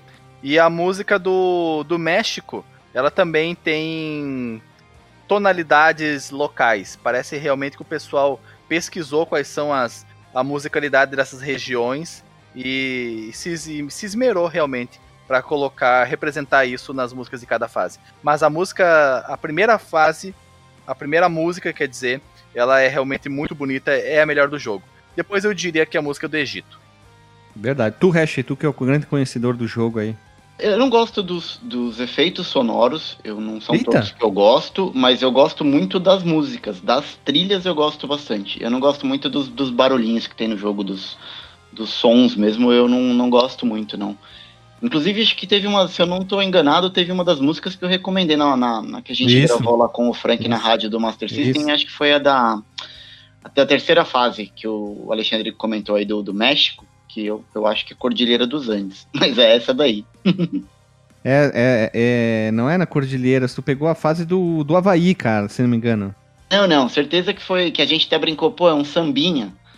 Isso, tá certo. Tá não certo, é do Havaí, tá não, foi da terceira fase, com Tá certeza. certo, tá certo, tá certo. Eu viajei aqui porque eu tava olhando o negócio da fase do Havaí, aí eu confundi. Ah, um detalhe. Quando tu chega no chefe, a música muda também, né? Ela dá uma acelerada, fica, tipo, mostrando o, o perigo que tu vai enfrentar, enfrentar, né? Ela dá uma al- altamente acelerada, ela fica um mexe-mexe mais iriguidum ali, né? Imersão. É, é é sentido cara. de urgência, né? Chegou o chefe. É, agora, a- agora a cobra Ah, vai é. fumar, literalmente, né? A giripoca vai piar. A giripoca vai piar. O que, que tem mais o que de expressão dessas genéricas aí? Preteou o olho da gateada. É a hora da onça beber água, Guilherme. Hora da onça beber água, cara. Jesus, cara. Falta tu, Marcos Melo. Diz, traga para nós tu uma frase. Aqui separa, aqui separa a criança dos adultos. Pode ser também, cara. Pode ser várias expressões. Será que. O menino dos homens. Separa o menino dos homens. Ei, Sobre as músicas, eu, eu acho bacana, cara, a trilha. É, até mesmo essa que o Alexandre estava comentando da, da invencibilidade. Eu não, eu, não é porque eu não lembro dela, sei lá. Mas eu, ela não, não me incomodou, não, cara. Não sei se eu tava. Se eu tava. Eu fui altamente ofendido com essa música, cara. Mas aí eu, eu tava jogando aqui, inclusive. Inclusive eu cheguei na fase aí que vocês estavam comentando da, da, da América do Sul, que eu não sei em que lugar exatamente se passa. Eu acho que é Cordilheira, mas tem uns cactos ali, não sei se tem, se tem cacto nas Cordilheiras dos Andes. Mas é, é uma música bem bacana, cara, um sambinha e tal, bem alegre. Parece música brasileira no cenário que não é brasileiro. Samba de até. amigo? Ah, um detalhe na. ah, eu tava reouvindo aqui enquanto a gente tá gravando a mus- as músicas. Eu confundi a minha música favorita é da segunda fase, cara. Ela é muito bonita, cara, da segunda fase. Ela, ela lembra um aquela música feliz da primeira fase do Castlefludium, sabe? Da florestinha, bem alegrezinha, cara. Muito legal, velho. Tem uma que se repete, não tem? Tem uma. que- Eu acho que é a primeira da, da, da floresta que toca depois lá na, na fase do gelo. Que eu acho, ela, eu acho que aquela é a minha preferida. Ah, são muito boas. Vai ficar o link no post pro pessoal ouvir a trilha sonora do Luke Timmy Capper, sucessos do coração. Vai ficar todos os links aí pro pessoal ouvir, né? Vai ter bem legal assim. Eu acho bem bacana o pessoal poder ouvir a, a trilha, né? E tirar suas próprias conclusões e ver se a música que o Hash colocou lá na Rádio Fliperama Especial Master System é tão boa ou não, né? Porque ela é muito legal mesmo. Ela tem aquele clima, aquele aquela vibe brasileira, né? Aquela levada, Guilherme. Levado, zriguidum, aquela coisa meio baiana, axé, um pouco de pagode sambística, né? Tem, tem uma. Eu acho que todas as músicas das fases eu, eu, eu gostei, cara, honestamente falando, assim. Por mais que não seja, meu Deus, que música foda de colocar no, no, pra ouvir no ônibus ou pra tocar no som do carro e tal, mas, mas são músicas legais, assim. São bem agradáveis. Elas condizem, né, cara? Elas É. condizem com o ambiente em que elas são colocadas. É, O hardware não é por isso que eu falo que a, Se- a Bom, SEGA, a, a, a SEGA ela tem bons compositores, Sim. cara, quando eles querem fazer bons jogos. É. Isso só não aconteceu lá no, no, no, no Legend of Illusion, cara, que lá, lá era complicado, né? Triste. contrataram um cara mesmo da rua, "Ô, sabe compor? O cara era analfabeto. Sim, sim, sei. Aí fez música. Pois é. E aqui, aqui não, cara, a gente tem músicas, na maioria delas, bem inspiradas até. Muito, muito. bem condizentes com os muito, cenários. Aham. Mas mais uma Nossa, vez, só- o que só- mais me surpreende nesse jogo são os sprites da animação da movimentação do Donald. É o, é o, Uhum. o chamarisco desse jogo é a movimentação. Pra mim. Cara, até aquela pena que ele tem na chapeleta dele, na parte de trás, se você mexe quando ele caminha, ela não é estática, velho. Até isso você mexe. E ele caminha com. um- com desenvoltura, cara. Ele caminha com Desenvoltura. Muita Ele tá no- rebolância, inclusive. Isso, ele tá no São Paulo Fashion Week, cara. Cheio de charme, ziriguidum, né, cara? Ele dá, ele dá uma reboladinha sensual, né, cara? Engraçado. É. Sim, cara. É o que o Mickey não rebola em alguns jogos, que nem ele rebola no Cast of Illusion, aqui ele tá. Ele tá em casa, né, cara? Ele tá assim, ó. É que nem cavalo de 7 de setembro, né? Cagando e andando, cara. A rebolância dele é típica da rebolância natural dos patos, né, cara? Cara, ele e a Carla Pérez rebolando, cara. Cara caramba, cara E pra caramba. 91, É isso aí, já diria o poeta. pra 91 tem uma coisa que eu acho bem legal desse jogo, que é a, a o que a gente chama de idle animation, né? Que é aquela animação quando ele tá parado, quando tu deixa ele, ele quietinho, e ele fica batendo pé e tipo, bora, vamos logo e tal, olhando pra tela. Vamos, Isso, cara. isso Vamos. é perfeito. aparece. E como o Guilherme falou lá na fase da. Agora na Antártica, ele fica com frio, cara. Até o bico dele fica todo zigue-zagueado, como se ele tivesse com a boca to- toda enrugada de frio. Tremendo, cara. É né? muito bom, muito bom. E no Havaí ele fica com calor. Isso. Isso, exato, ele se abana, né, cara? Ele fica- todo ba- esbaforido. Aí, E outra coisa sentir calor, ele não tem calça, né, cara? E outra coisa, mas ele tava lá no meio da larva, né, cara? Como é que não ia sentir Ah, calor? tá certo, tá certo. Outra coisa que vale a pena ser citado também é o reaproveitamento de algum- Excitado, quem tá excitado? É é uma coisa que vale a pena ser citado, Guilherme. Ah, bom. Eu- Olha o que que faz, né? Um pouquinho de. de- de- A cachaça, né? Cachaça, cachaça. né? Uma coisa que deve ser. no- Você talvez tenham notado é que a abelha, como eu contei, já veio lá do Legend of Illusion. ah, da- série Illusion, não me lembro qual do- dos Illusions. E os escaravelhos na fase do Egito vieram diretamente do Alex Kidd. Será? Caraca, Olha, vejam vocês. pode ser, cara, tudo a, a- a SEGA fazendo, né? Faz sentido. Inclusive até o Scorpionídeo também, que aparece aí na fase do Egito, que é outra fase também que é bem complicadinha, porque chove escorpionídeos, tem os caravelhos, é, tem que ter o, tem que ter o Herê nessa fase. Tem que tá moleque, né, cara? Tem. Não, tem que tá pato, né, cara? Não- Mas eu tô aqui matando fase a fase, né, cara? Vamos lá então, vamos pular já pro fase a fase. Quem quer comandar aí? Quem quer ser o puxador do fase a fase, então? O puxador. Aí pode ser, tem que ser o resto, né? Essa! Na fase 1, é na florestinha, temos que salvar, salvar o Luizinho. Que merda. Vamos nessa! Vamos lá, vamos lá! Porque precisa de 10 puxadores, um pra falar vamos lá, o outro fala é essa, né? E um com um cavaquinho desafinado, né? Vamos passar a fase. e a cuíca?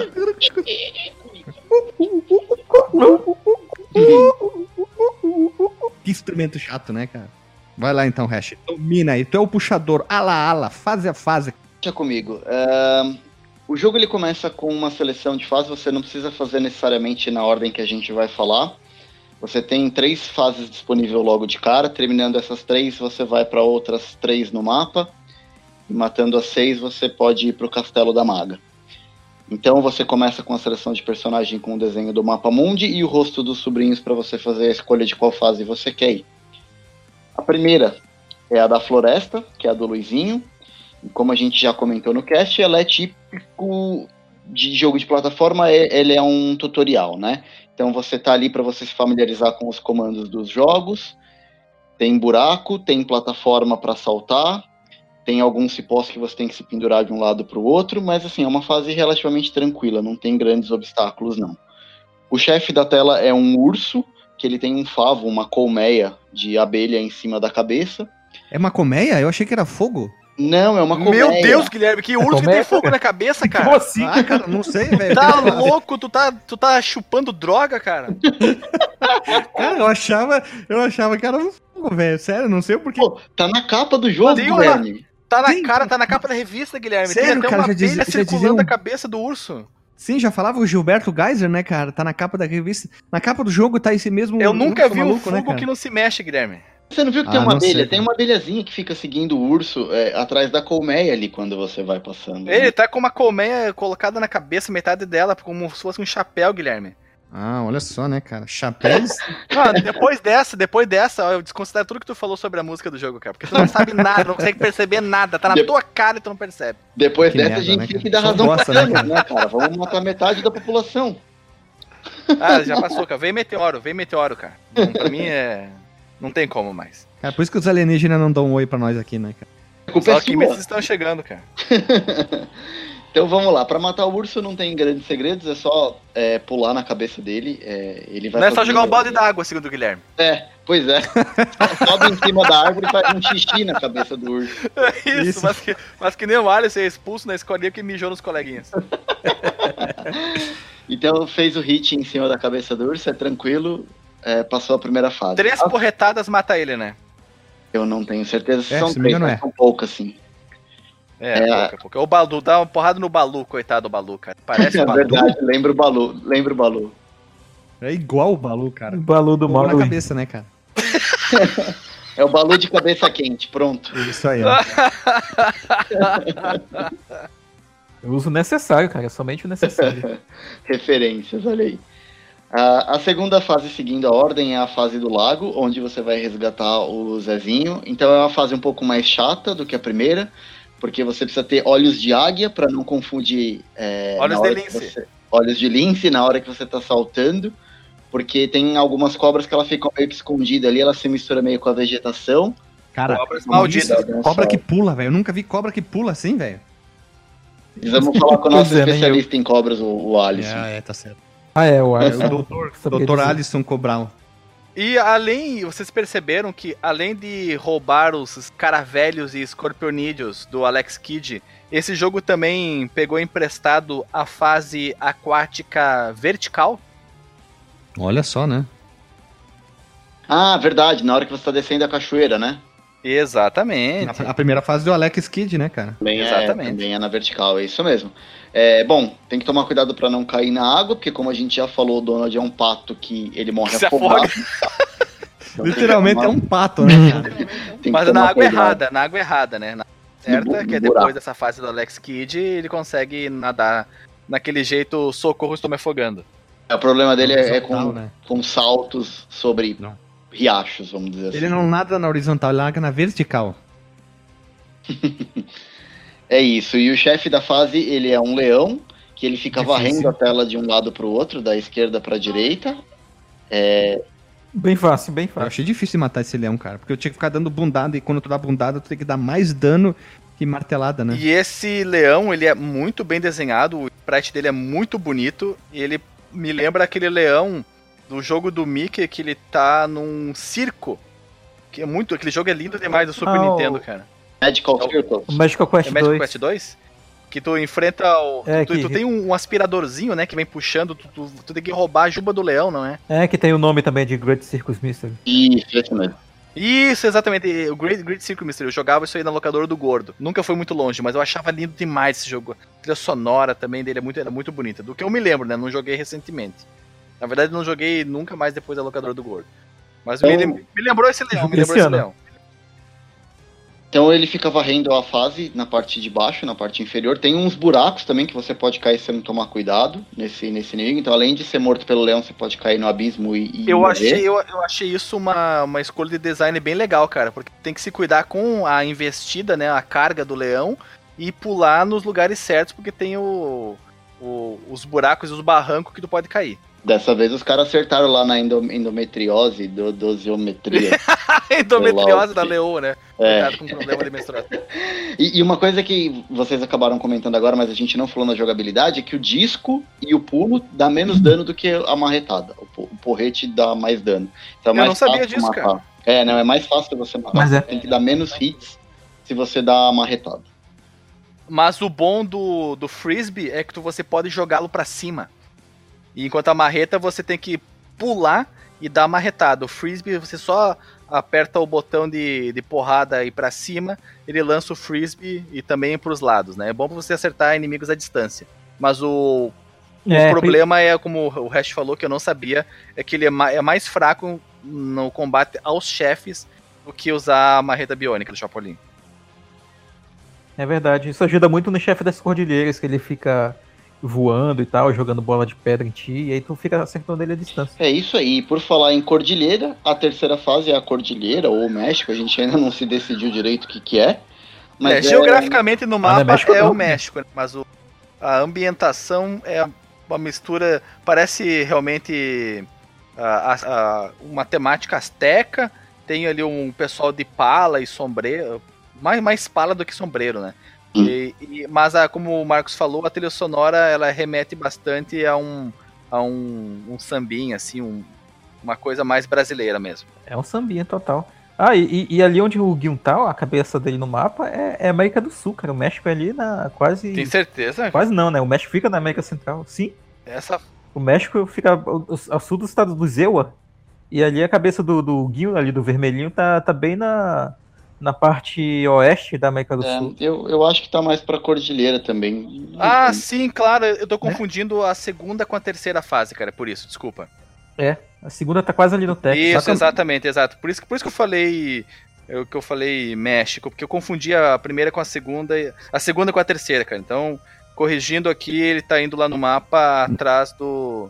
do ali na, na- na- no Peru, Amazonas, que sabe ele até seja ter fé que ele esteja, mas o Marcos não esteja reconhecendo. Tá cheio de, de construções astecas, cara, na Interfere. Faz tempo que eu não vou lá. E essa Nossa fase, Senhora. diferente das outras, ela é um pouco mais, compli é mais comprida. Não cumprida, comprida. Essa é. Ela, no Master System ela tem umas partes chatas. Que é tu descida, né? Desce uma, uma rampa. Aham. Mas isso é legal porque dá uma mudada na jogabilidade, né? Ele sai daquele plano que você tem da esquerda pra direita e a tela dá uma inclinada e o Pato Donald começa a descer a milhão. É engraçado ele correndo, né, cara? É muito engraçado ele correndo com as patinhas rapidinho. É muito legal, cara. Como eu falei, eu- eles, eles se esmeraram bastante na movimentação do Donald, cara. Tá muito bem feito. Essa parte das ladeiras ela tem dois níveis de inclinação, né? Ela começa um pouquinho mais devagar, você tem que saltar umas pedras, vem os inimigos também pra você matar ou desviar, e depois ela dá uma inclinada um pouco mais, mais íngreme, assim, fica mais, Mais rápido. ele tunada, né, acelerando, É, dá uma tunada na ladeira. É, como se tu estivesse descendo, descendo a borda de uma pirâmide, por exemplo, né? Parece que ele tá descendo. Isso, exatamente, fora. Exatamente. É- Essa fase é um amálgama, de- parece um amálgama de culturas ah, pré-colombianas, né? Porque tem o deserto, tem cactos, tem esculturas astecas, incas e maias. Só faltaram aí os incas venusianos. É, mas uma parte que eu acho chata, mais chata, talvez, nessa fase, é quando tu tá dentro da, das construções e aí tem um- umas armadilhas e tal, que fica disparando do teto. Ah, tem uma. Um, um tipo umas flechas de. Aí os blocos vêm na tua umas direção. flechinhas, né? Que vem, que vem são, são disparados também. Isso. Tem uma sequência de uns blocos, Isso, tem que ficar esperando, desviando deles, uns blocos azuis também, uns É, tem que espinhos. esperar ele. Porque não, não dá pra saber, assim, de primeira qual é a direção que o bloco vem, né? Se ele vai vir alto, baixo, se tem que pular ou se abaixar. E, e os vasos saltantes são um saco também. Os, os jarros, né? Os jarros saltantes são muito chatos. Ah, E eles Sim, aparecem por toda a tela, né? Por toda fase tem esses, esses vasos pulando aí. Bom, vamos lá. O chefe dessa fase, na verdade, eles são duas. Na verdade, é um demônio, o chefe, É um demônio que toma conta de duas estátuas. que acaba possuindo aí duas estátuas que a gente tem. é, e eles ficam te atacando algumas pedras, na verdade, umas pedras bem grandes que você tem que ficar desviando, não tem como destruir a pedra. E aí, para você matar o chefe, você tem que atacar a estátua onde ele tiver possuído, ou com o disco, ou com a marreta.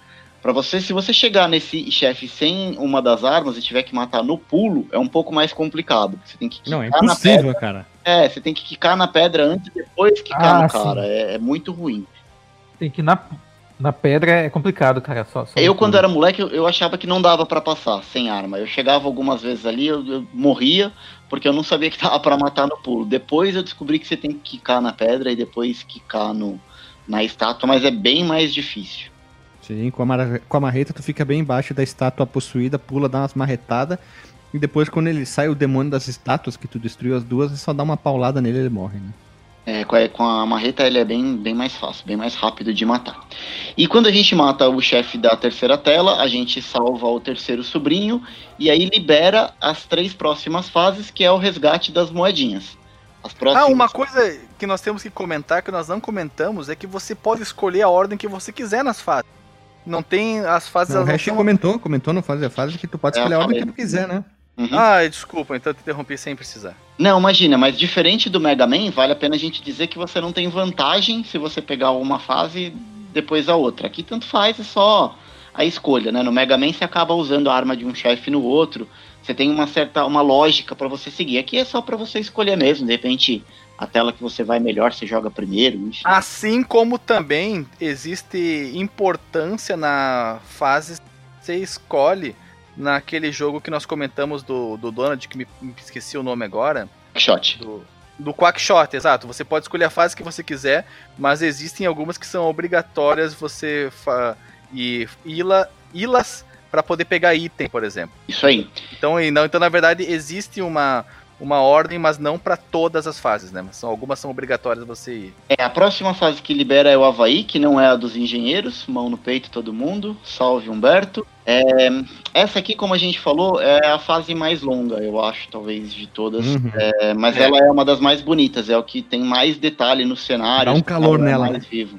Hã? É, é bem quente. E é a primeira fase que você encontra a chave como item. A chaveta, né, cara? É item obrigatório pra você poder seguir, né? Sem a chave você não consegue passar nessa Tem fase. aquelas sequências malucas de pulo. Mas tem ela, coisa, mas cara. ela é demasiado muito longa, ela é cansativa.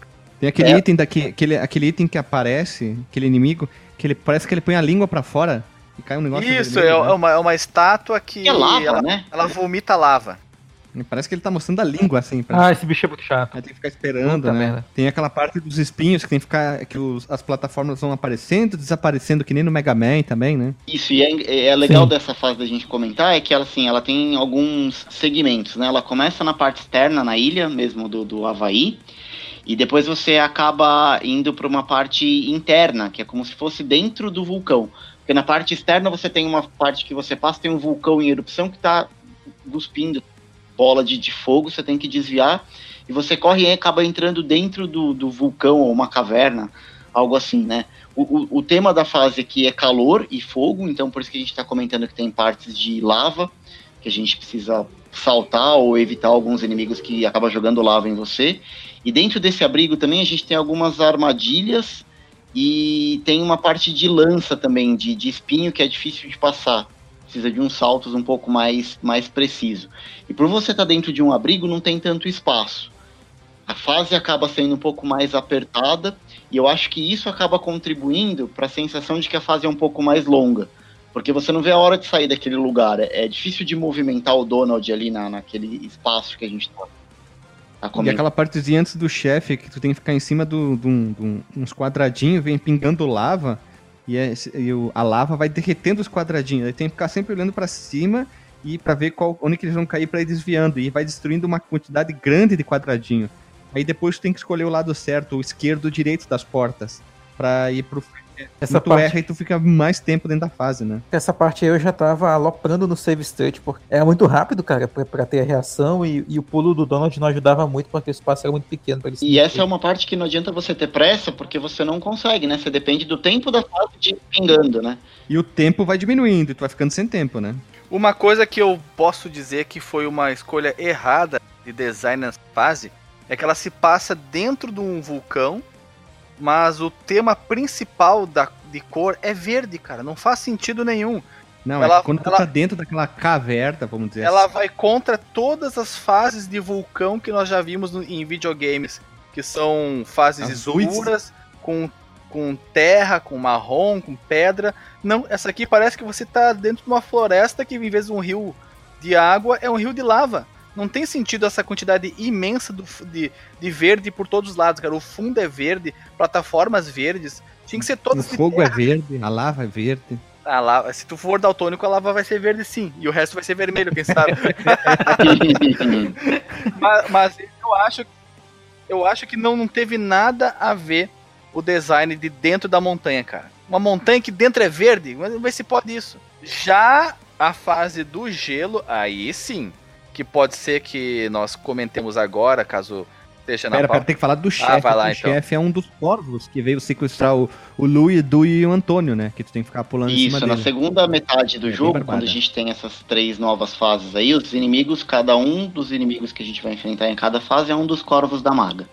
É, o primeiro ele ataca com investida e também com bomba. Eu acho que dos três corvos esse talvez seja o mais tranquilo de matar. Então ou é quicando só na cabeça. canto, né? Pulando quatro, de um canto pro outro, dá a bundadinha ali, espera disparar bomba investido, o resto vai de boa, cara. Tu nem toma dano nele. É mais difícil a fase em si do que o chefe. Com certeza. Eu acho que os três corvos eles são relativamente fáceis de matar, As mas as são fases são mais, mais complicadas mesmo. Sim, totalmente. Bom, é isso. E como já comentou o Alexandre, a próxima fase é no Polo Sul. E aí a gente está falando de uma típica fase de gelo que a gente tinha em quase todos os jogos de plataforma é, daquela da mesma época. Então é uma fase de gelo que o personagem escorrega. Então, pra burro, pra burro. pois é, e se o Donald já é meio desajeitado para andar, É um pato, né, cara? deslizando é pior ainda, cara. É, é- é bem ruim controlar o Donald. E para piorar a situação, tem um elemento novo na jogabilidade nessa fase que é o vento. Uhum. Então tá rolando uma novamente- nevasca. E novamente nós temos água que o pato morre afogado, né? Morre afogado e se você cai na água, se não me engano, ele vira um bloco de gelo. Ou é no Deep Duck Trouble que isso acontece. Bom, enfim. Você tem que contar com o vento da nevasca para te ajudar a pular alguns é, abismos que você tem, algumas diferenças de plataforma entre uma e outra. Se na hora do salto ou antes do salto você pular e o vento estiver contra, você não consegue chegar. E tem um dos saltos nessa fase que você só consegue fazer se o vento estiver a favor. Então você Ah, tem é que verdade o vento isso, é. a favor para poder saltar. Aí é que tá outro problema de, de design do jogo, que eles não colocaram uma biruta pra te dizer qual era o sentido do vento. O que? Um louco? Tem a neve! Tá indo. Eu sei, eu tô brincando, tô brincando. Você consegue ver. Mas uma coisa que pode te complicar em certos momentos é que os inimigos, eles se jogam um pouco de neve, tipo uma farinha de neve, e ela se tatu? confunde, se confunde com o fundo. E se você não tiver olhos de lince, você é atingido e nem sabe por quê. Verdade, verdade. Isso, os inimigos eles são temáticos, a maioria deles parecem bonecos de neve e eles vêm meio que no carrinho, né, pra te derrubar. O bicho vai, vai deslizando e se você não é rápido ali pra saltar em cima dele ou desviar, você acaba, acaba levando dano. Vocês notaram bem rapidinho que o background na, na- em algumas partes é um negócio verde, parece uma aurora boreal? É, tem que ser sagaz. Isso que eu aí. ia comentar agora, cara. São auroras boreais, só que eles poderiam ter se esmerado mais nelas, é porque ela é somente aquele zigue-zague verde, cara. Quando- enquanto, na verdade, uma aurora boreal ela é multicolorida. Poderiam ter botado um roxo, um laranjado, alguma outras cores pra deixar mais exemplificado o que é uma aurora boreal mesmo. A verdade é que pelo próprio formato delas dá pra identificar bem sim. É, só que. E isso é aurora austral. Mas existe aurora austral? É, é, sim, sim, a minha zoeira é porque, tipo, a Aurora Boreal é pra ser no Polo Norte, né? E a Aurora Austral é pra ser no Eu Sul. não me lembro de existir aurora Cara, é o austral. jogo do cara. Pato Donald, vai saber que não seja outra coisa, né, cara? Eu já ouvi falar, cara. Deixa eu ver aqui. Eu não- eu te- Aurora. Já. Como diz, o- como diz a Xuxa, basta acreditar. Cara, tá lá, cara. Tudo pode ser, se quiser será. É. Existe, existe aurora austral, existe. Já você, fliperama de boteco. Ó, quanta coisa você já não aprendeu Mas é diferente da Aurora Austral. Boreal, hein? A Aurora Austral parece que tá, ela tá surgindo do horizonte. E a Aurora Boreal, ela tá alto no céu. É bem, é bem diferente. Vamos só comentar antes de ir para a próxima fase do chefe da fase do gelo, que também é um corvo, e o ataque dele são com cubos de gelo. Então ele desce na base, arremessa um cubo de gelo na tua direção, você precisa evitar o cubo e fazer o dano, mas também é bem tranquilo, não tem grandes problemas para derrotar esse chefe. É mais difícil fugir do cubinho do gelo, o tempo de pular e acertar ele a bundadinha do que o, o chefe em si, né? Porque patina, né? Porque tu acaba escorregando, então você toma muito dano do cubo e pouco dano do corvo, né?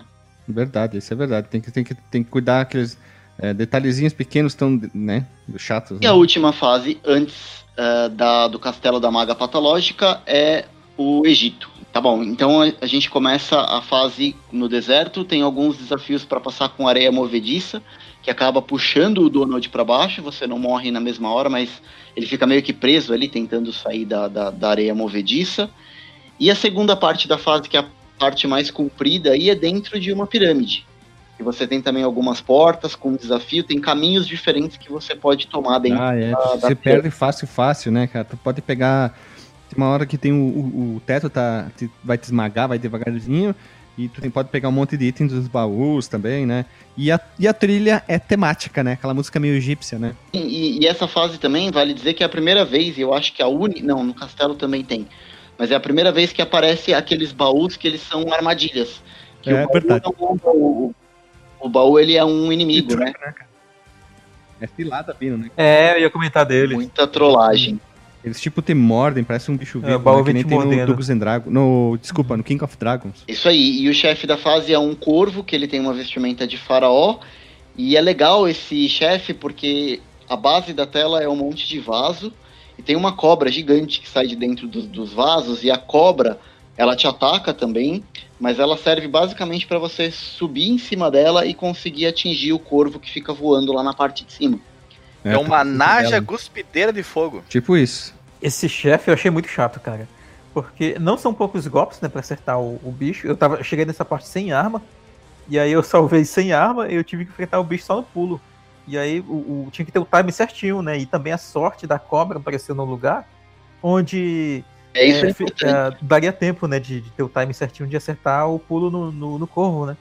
E aí eu notei, eu notei, eu notei um outro problema aí, né, quando eu cheguei nessa, nessa parte, nessa luta. Na verdade, eu confirmei um problema também do jogo de jogabilidade que tava me incomodando já. Falei, não, é coisa da minha cabeça. Eu cheguei aqui eu percebi isso. Que a hitbox do, do Pato Donald é muito grande, cara.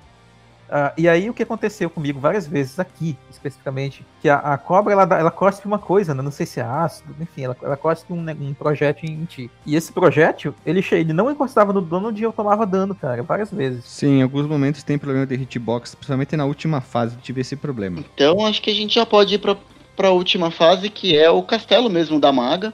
Que aí você não tem mais opção de escolha, as fases abertas acabaram. E o tema da fase é como se fosse um castelo mal assombrado, então tem alguns fantasmas, tem alguns esqueletos no caminho, quadros que acabam tomando vida e É acabam. isso que eu ia falar. Eu tive problema de hitbox com os fantasmas e os quadros. Eu não tava nem perto do quadro. O quadro da maga patológica caía e me acertava e eu tomava dano. Do nada, assim, cara. Tu tava longe. Tá- É que tu não sabia, também, Guilherme, também. mas esse Os jogo esqueletos também. já os tinha os precogs do Minority Report. Eles previam Ah, tá. que tu ia morrer, cara. Já, já te mataram. Ah, tá. E que fase longa pra burro. Tu, fora do castelo, dentro do castelo, no topo do castelo, fantasma, Essa é longa. quadro. Aí tem o, o, o esque- o esqueleto que joga esqueleto e tem o chape, um chapéuzão na cabeça do Slash. Ah, é loucuragem, cara, essa fase, velho. Cara, eu jurava que era a cartola do tio Patinhas. É o Slash, o esqueleto do Slash total. Ah, tem de tudo, cara. E, e que fase longa pra burro, cara. Aí tu pensa, Parece. vou chegar no chefe, o chefe vai ser mais difícil que o mundo. Ah, nada a ver. não, é, é, é ridículo. de fato. Cara, não. é bizarro demais, é o velho. Como mais a- fácil do jogo, a luta cara. da maga patológica é fácil, cara. Eu venci ela em 5 segundos, cara. Eu- em 5 segundos, Sim. talvez até menos eu venci ela. Deixa eu perguntar. Vocês chegaram com a marreta? Porque com o porrete. V- vamos explicar pra quem tá ouvindo e não, não conhece o jogo, né? Ah, já falando então da, da batalha final, que lógico é contra a maga patológica, ela fica isolada num canto da tela. Você Uhum. não ataca ela direto. Ela tem uma bola de cristal, que é a fonte do poder dela, que fica acima de uma mesa ali no centro da tela, e ela te ataca à distância com alguns raios que caem de cima para baixo. Então o que você tem que fazer é atacar a bola de cristal. Quando você consegue destruir a bola de cristal, a maga se rende e você termina o jogo. Se você Sim, mas ela deixa a arma dela na tua frente, cara. Pouco burra, né, cara? É, e, e se você tá com o porrete, se você tá com a marreta, cara, é, é muito fácil de matar. Você consegue matar antes dela ter tempo de te atacar. É, Foi tipo isso. Sim, foi o que me Eu, eu Eu cheguei, eu disse, vou atacar isso aqui, eu pá, pá, pá, pum, acabou o jogo. morreu. Foi, eu matei no pulo, inclusive, não foi nem com a arma, cara. Ah, o Marcos é mais truzão, né? Raiz, né, cara? É, Mas é porque eu, che- eu cheguei sem. Não, porque eu cheguei sem arma mesmo. Eu, eu, eu tinha tomado um hit, que quando toma hit, perde a arma, né? Ah, uma Sim, coisa que eu gostei foi a música dessa fase. Eu gostei bastante da música do castelo. Meio Castlevania em uns momentos, né? Sim, sim. Então é isso. E Então, ela mostra o regime de urgência do jogo, ó, tu tá chegando, o mal tá vindo, aqueles cavaleiros com as lanças que acertam no, no, na parte de cima, muito Castlevania também, isso. Eu ia Tem uns- perguntar uns se o Sim, eu ia perguntar se o Alexandre terminou essa fase, cara. Se ele terminou no jogo e tal.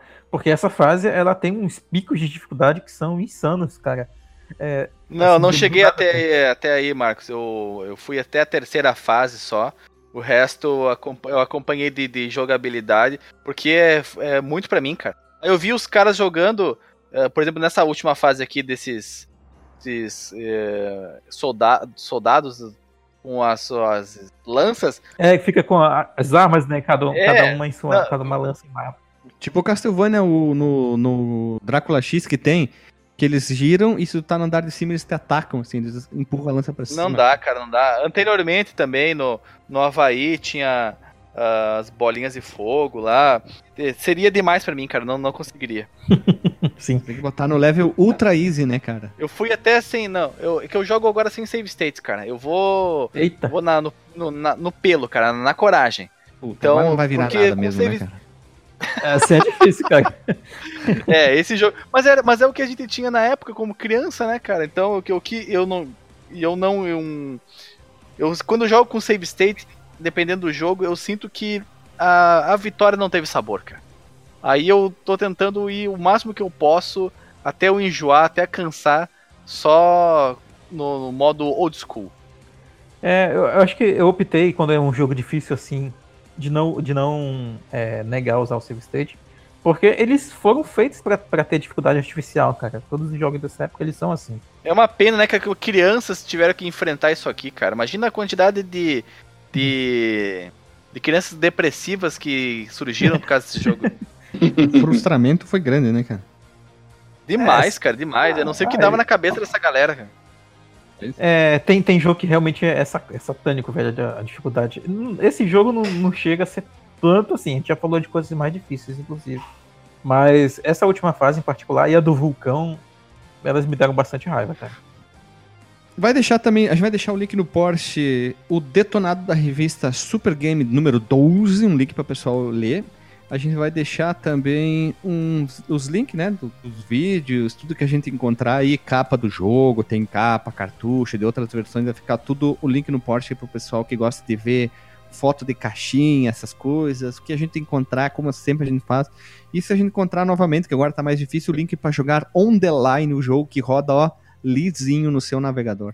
As duas versões do que foram lançadas do jogo têm algumas diferenças, né? Embora se tratem de, de máquinas com arquiteturas de hardware muito semelhantes, né? No caso, o Master e o Game Gear. Bem, enquanto elas têm a mesma história, né? Tem algumas diferenças ali nas, nas cutscenes, né? Mas são poucas. São pouco notáveis, inclusive. Ah, tá. A tela de seleção da fase no Game Over não tem música. Isso no caso do Game Gear, né? O layout das plataformas e dos inimigos são diferentes. De fato, eu joguei. Enquanto a gente estava gravando aqui, eu, eu joguei quatro fases. Na versão do Game Gear, os itens bônus são pré-colocados na fase, né? enquanto na versão do Master eles só podem é, ser obtidos com a morte dos inimigos. De fato, tipo, tem, tem itens espalhados nas fases, enquanto no Master só pega os itens batendo os inimigos. No, no Master System dá pra voltar atrás, enquanto no Game Gear não.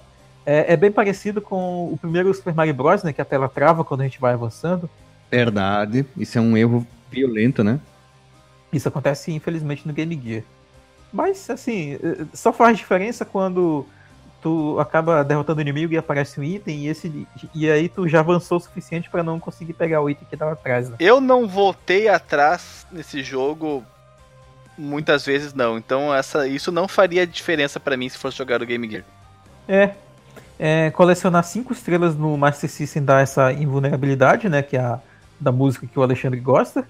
E na versão do Game Gear, ela dá pontos adicionais, né? Não, não tem a invulnerabilidade. Olha aí, outro motivo te jogar a versão do Game Gear. Quando atingido por um inimigo, o Donald ele perde a arma de martelo na versão do Master. É, e aí ele pode ser obtido de novo como item bônus, né? Depois de matar o inimigo.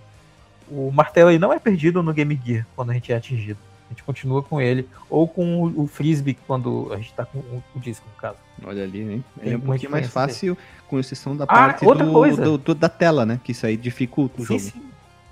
Eu tava até. Enquanto eu tava jogando aqui, eu notei isso e não tá aqui, eu, eu eu esperava que tivesse. Não tem tempo na, na, na versão do Game Gear, não tem Olha aquele ali, então ganhou mais ponto com nós, né? Principalmente com o pessoal que odeia, né? Sim, olha, Alexandre, mais um motivo de jogar a versão do Game Gear.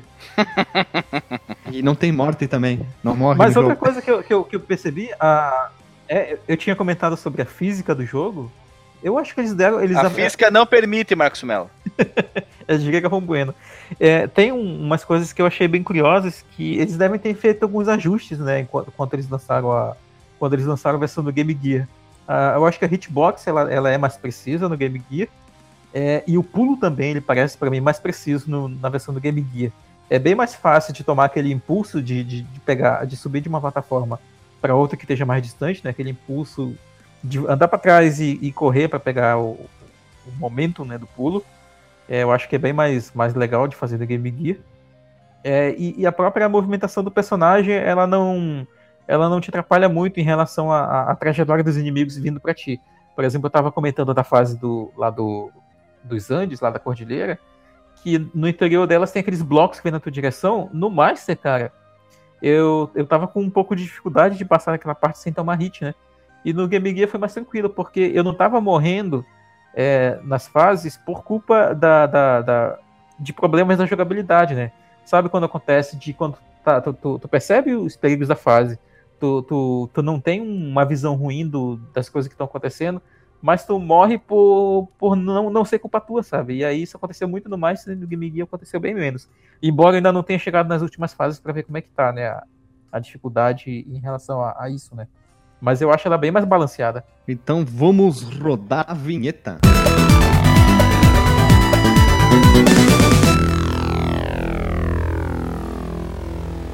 Voltamos do disclaimer, galera do crime, gente linda e iconoclástica. Vamos ao disclaimer. Alexandre, tu que não virou pra variar, qual que é o teu disclaimer sobre o jogo? Um jogo legal, um jogo que apesar de ter as fases, algumas fases longas demais em relação às outras, dosimetria foi feita errada. Eita, bom, E- mas a- as, a- as músicas são legais, o design de fase é, é legal, apesar de alguns equívocos.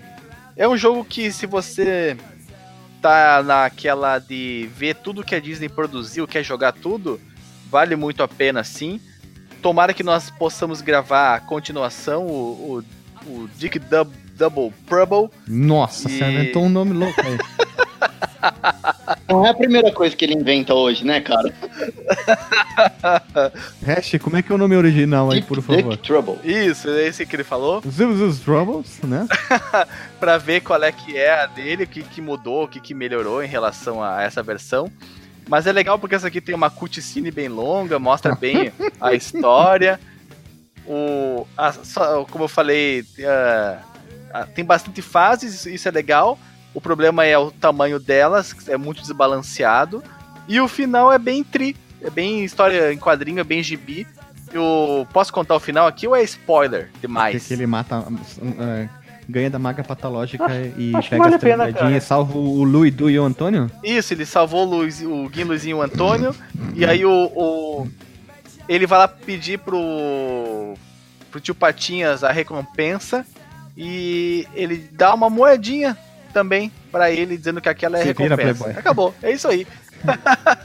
Se vira nos 30 agora pra multiplicar isso aí. Aí ele fica full e acaba o jogo. Marcos Melo, qual é o teu disclaimer? Bem, eu ia comentar que ah, algumas coisas o Alexandre já comentou, né? Inclusive isso do final eu, eu gostei, eu achei o final bem bem o que seria um episódio do, do final de um episódio do DuckTales mesmo.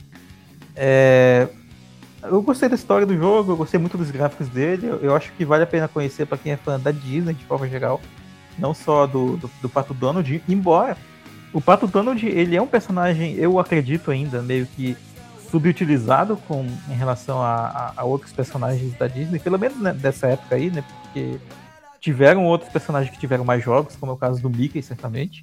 E ao conhecer esse jogo e tentar jogar ele até o final, eu vi que eles estavam testando, experimentando várias coisas ali, umas coisas deram certo, outras coisas nem tanto, muita.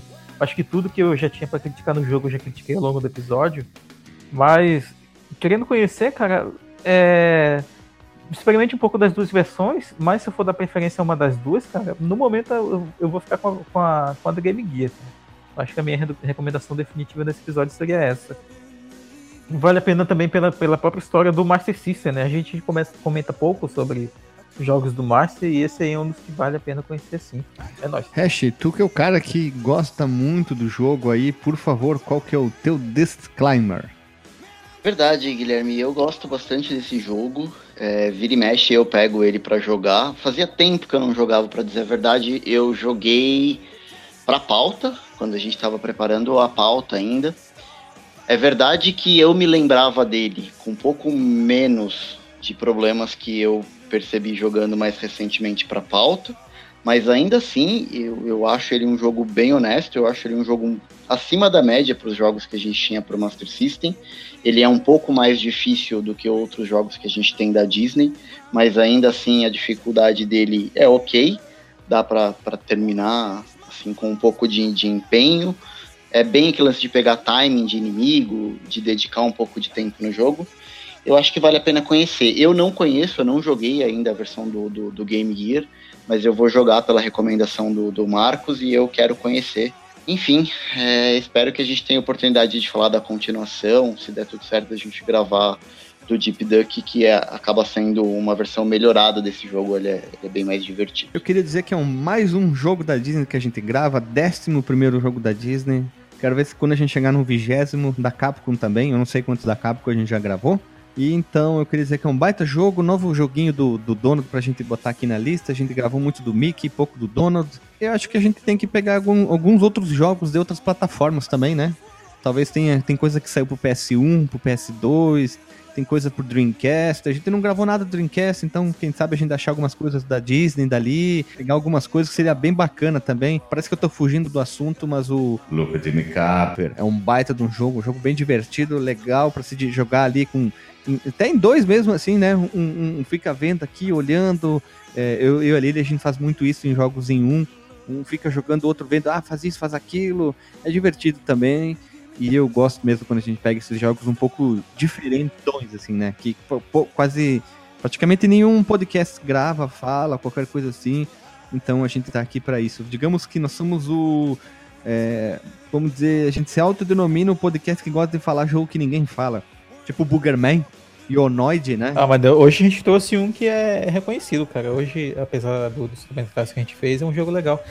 Eu quero complementar o que tu falou, cara. Tu falou de, de consoles futuros, que tem jogos que às vezes as pessoas não falam. O próprio Donald tem um jogo que é o meu preferido do Pato Donald, que saiu pro Play 1 e pro 64, cara, e pro Dreamcast depois, que é o Quack Attack. Eu co- conheço muito pouca gente que jogou esse jogo e eu gosto muito dele. Ele parece o Crash Bandicoot com Pato Donald. Olha ali, mais jogo pra gente gravar, olha ali, ó. Sim. Então, pessoal, a gente chega aqui com mais um episódio falando sobre jogos. A gente gosta muito sobre isso, a gente é fã de videogame, a gente gosta de jogo antigo. Quem sabe a gente pode falar sobre algum jogo mais atual, não, nunca vou dizer que nunca direi nunca. E a gente já tem vários episódios gravados só filé, alguns mais conhecidos, uns menos, mas o mais importante é que a gente tá tentando gravar seguindo sempre essa, essa ideia de falar bastante, o máximo que a gente pode, tornando um manual do jogo antigo. E o mais importante, se tudo der certo esse ano, sai o nosso episódio número 200, gurizada. 200 episódios de Fliperama de Boteco. Claro que no- feed já passa dos 200 por causa dos outros episódios que a gente tem gravado, né? Rádio, Drops, é, Rádio Fliperama e assim vai, né? Então vamos ver o que a gente pode fazer até o episódio 200. Se o pessoal puder comentar aí o que, seria legal a gente fazer pro episódio. Fazer sobre um jogo ou um assunto diferente. Então comentem aqui, deixe o seu comentário sobre esse jogo, se você jogou, se você gosta, se você vai jogar. Por favor, deixe o seu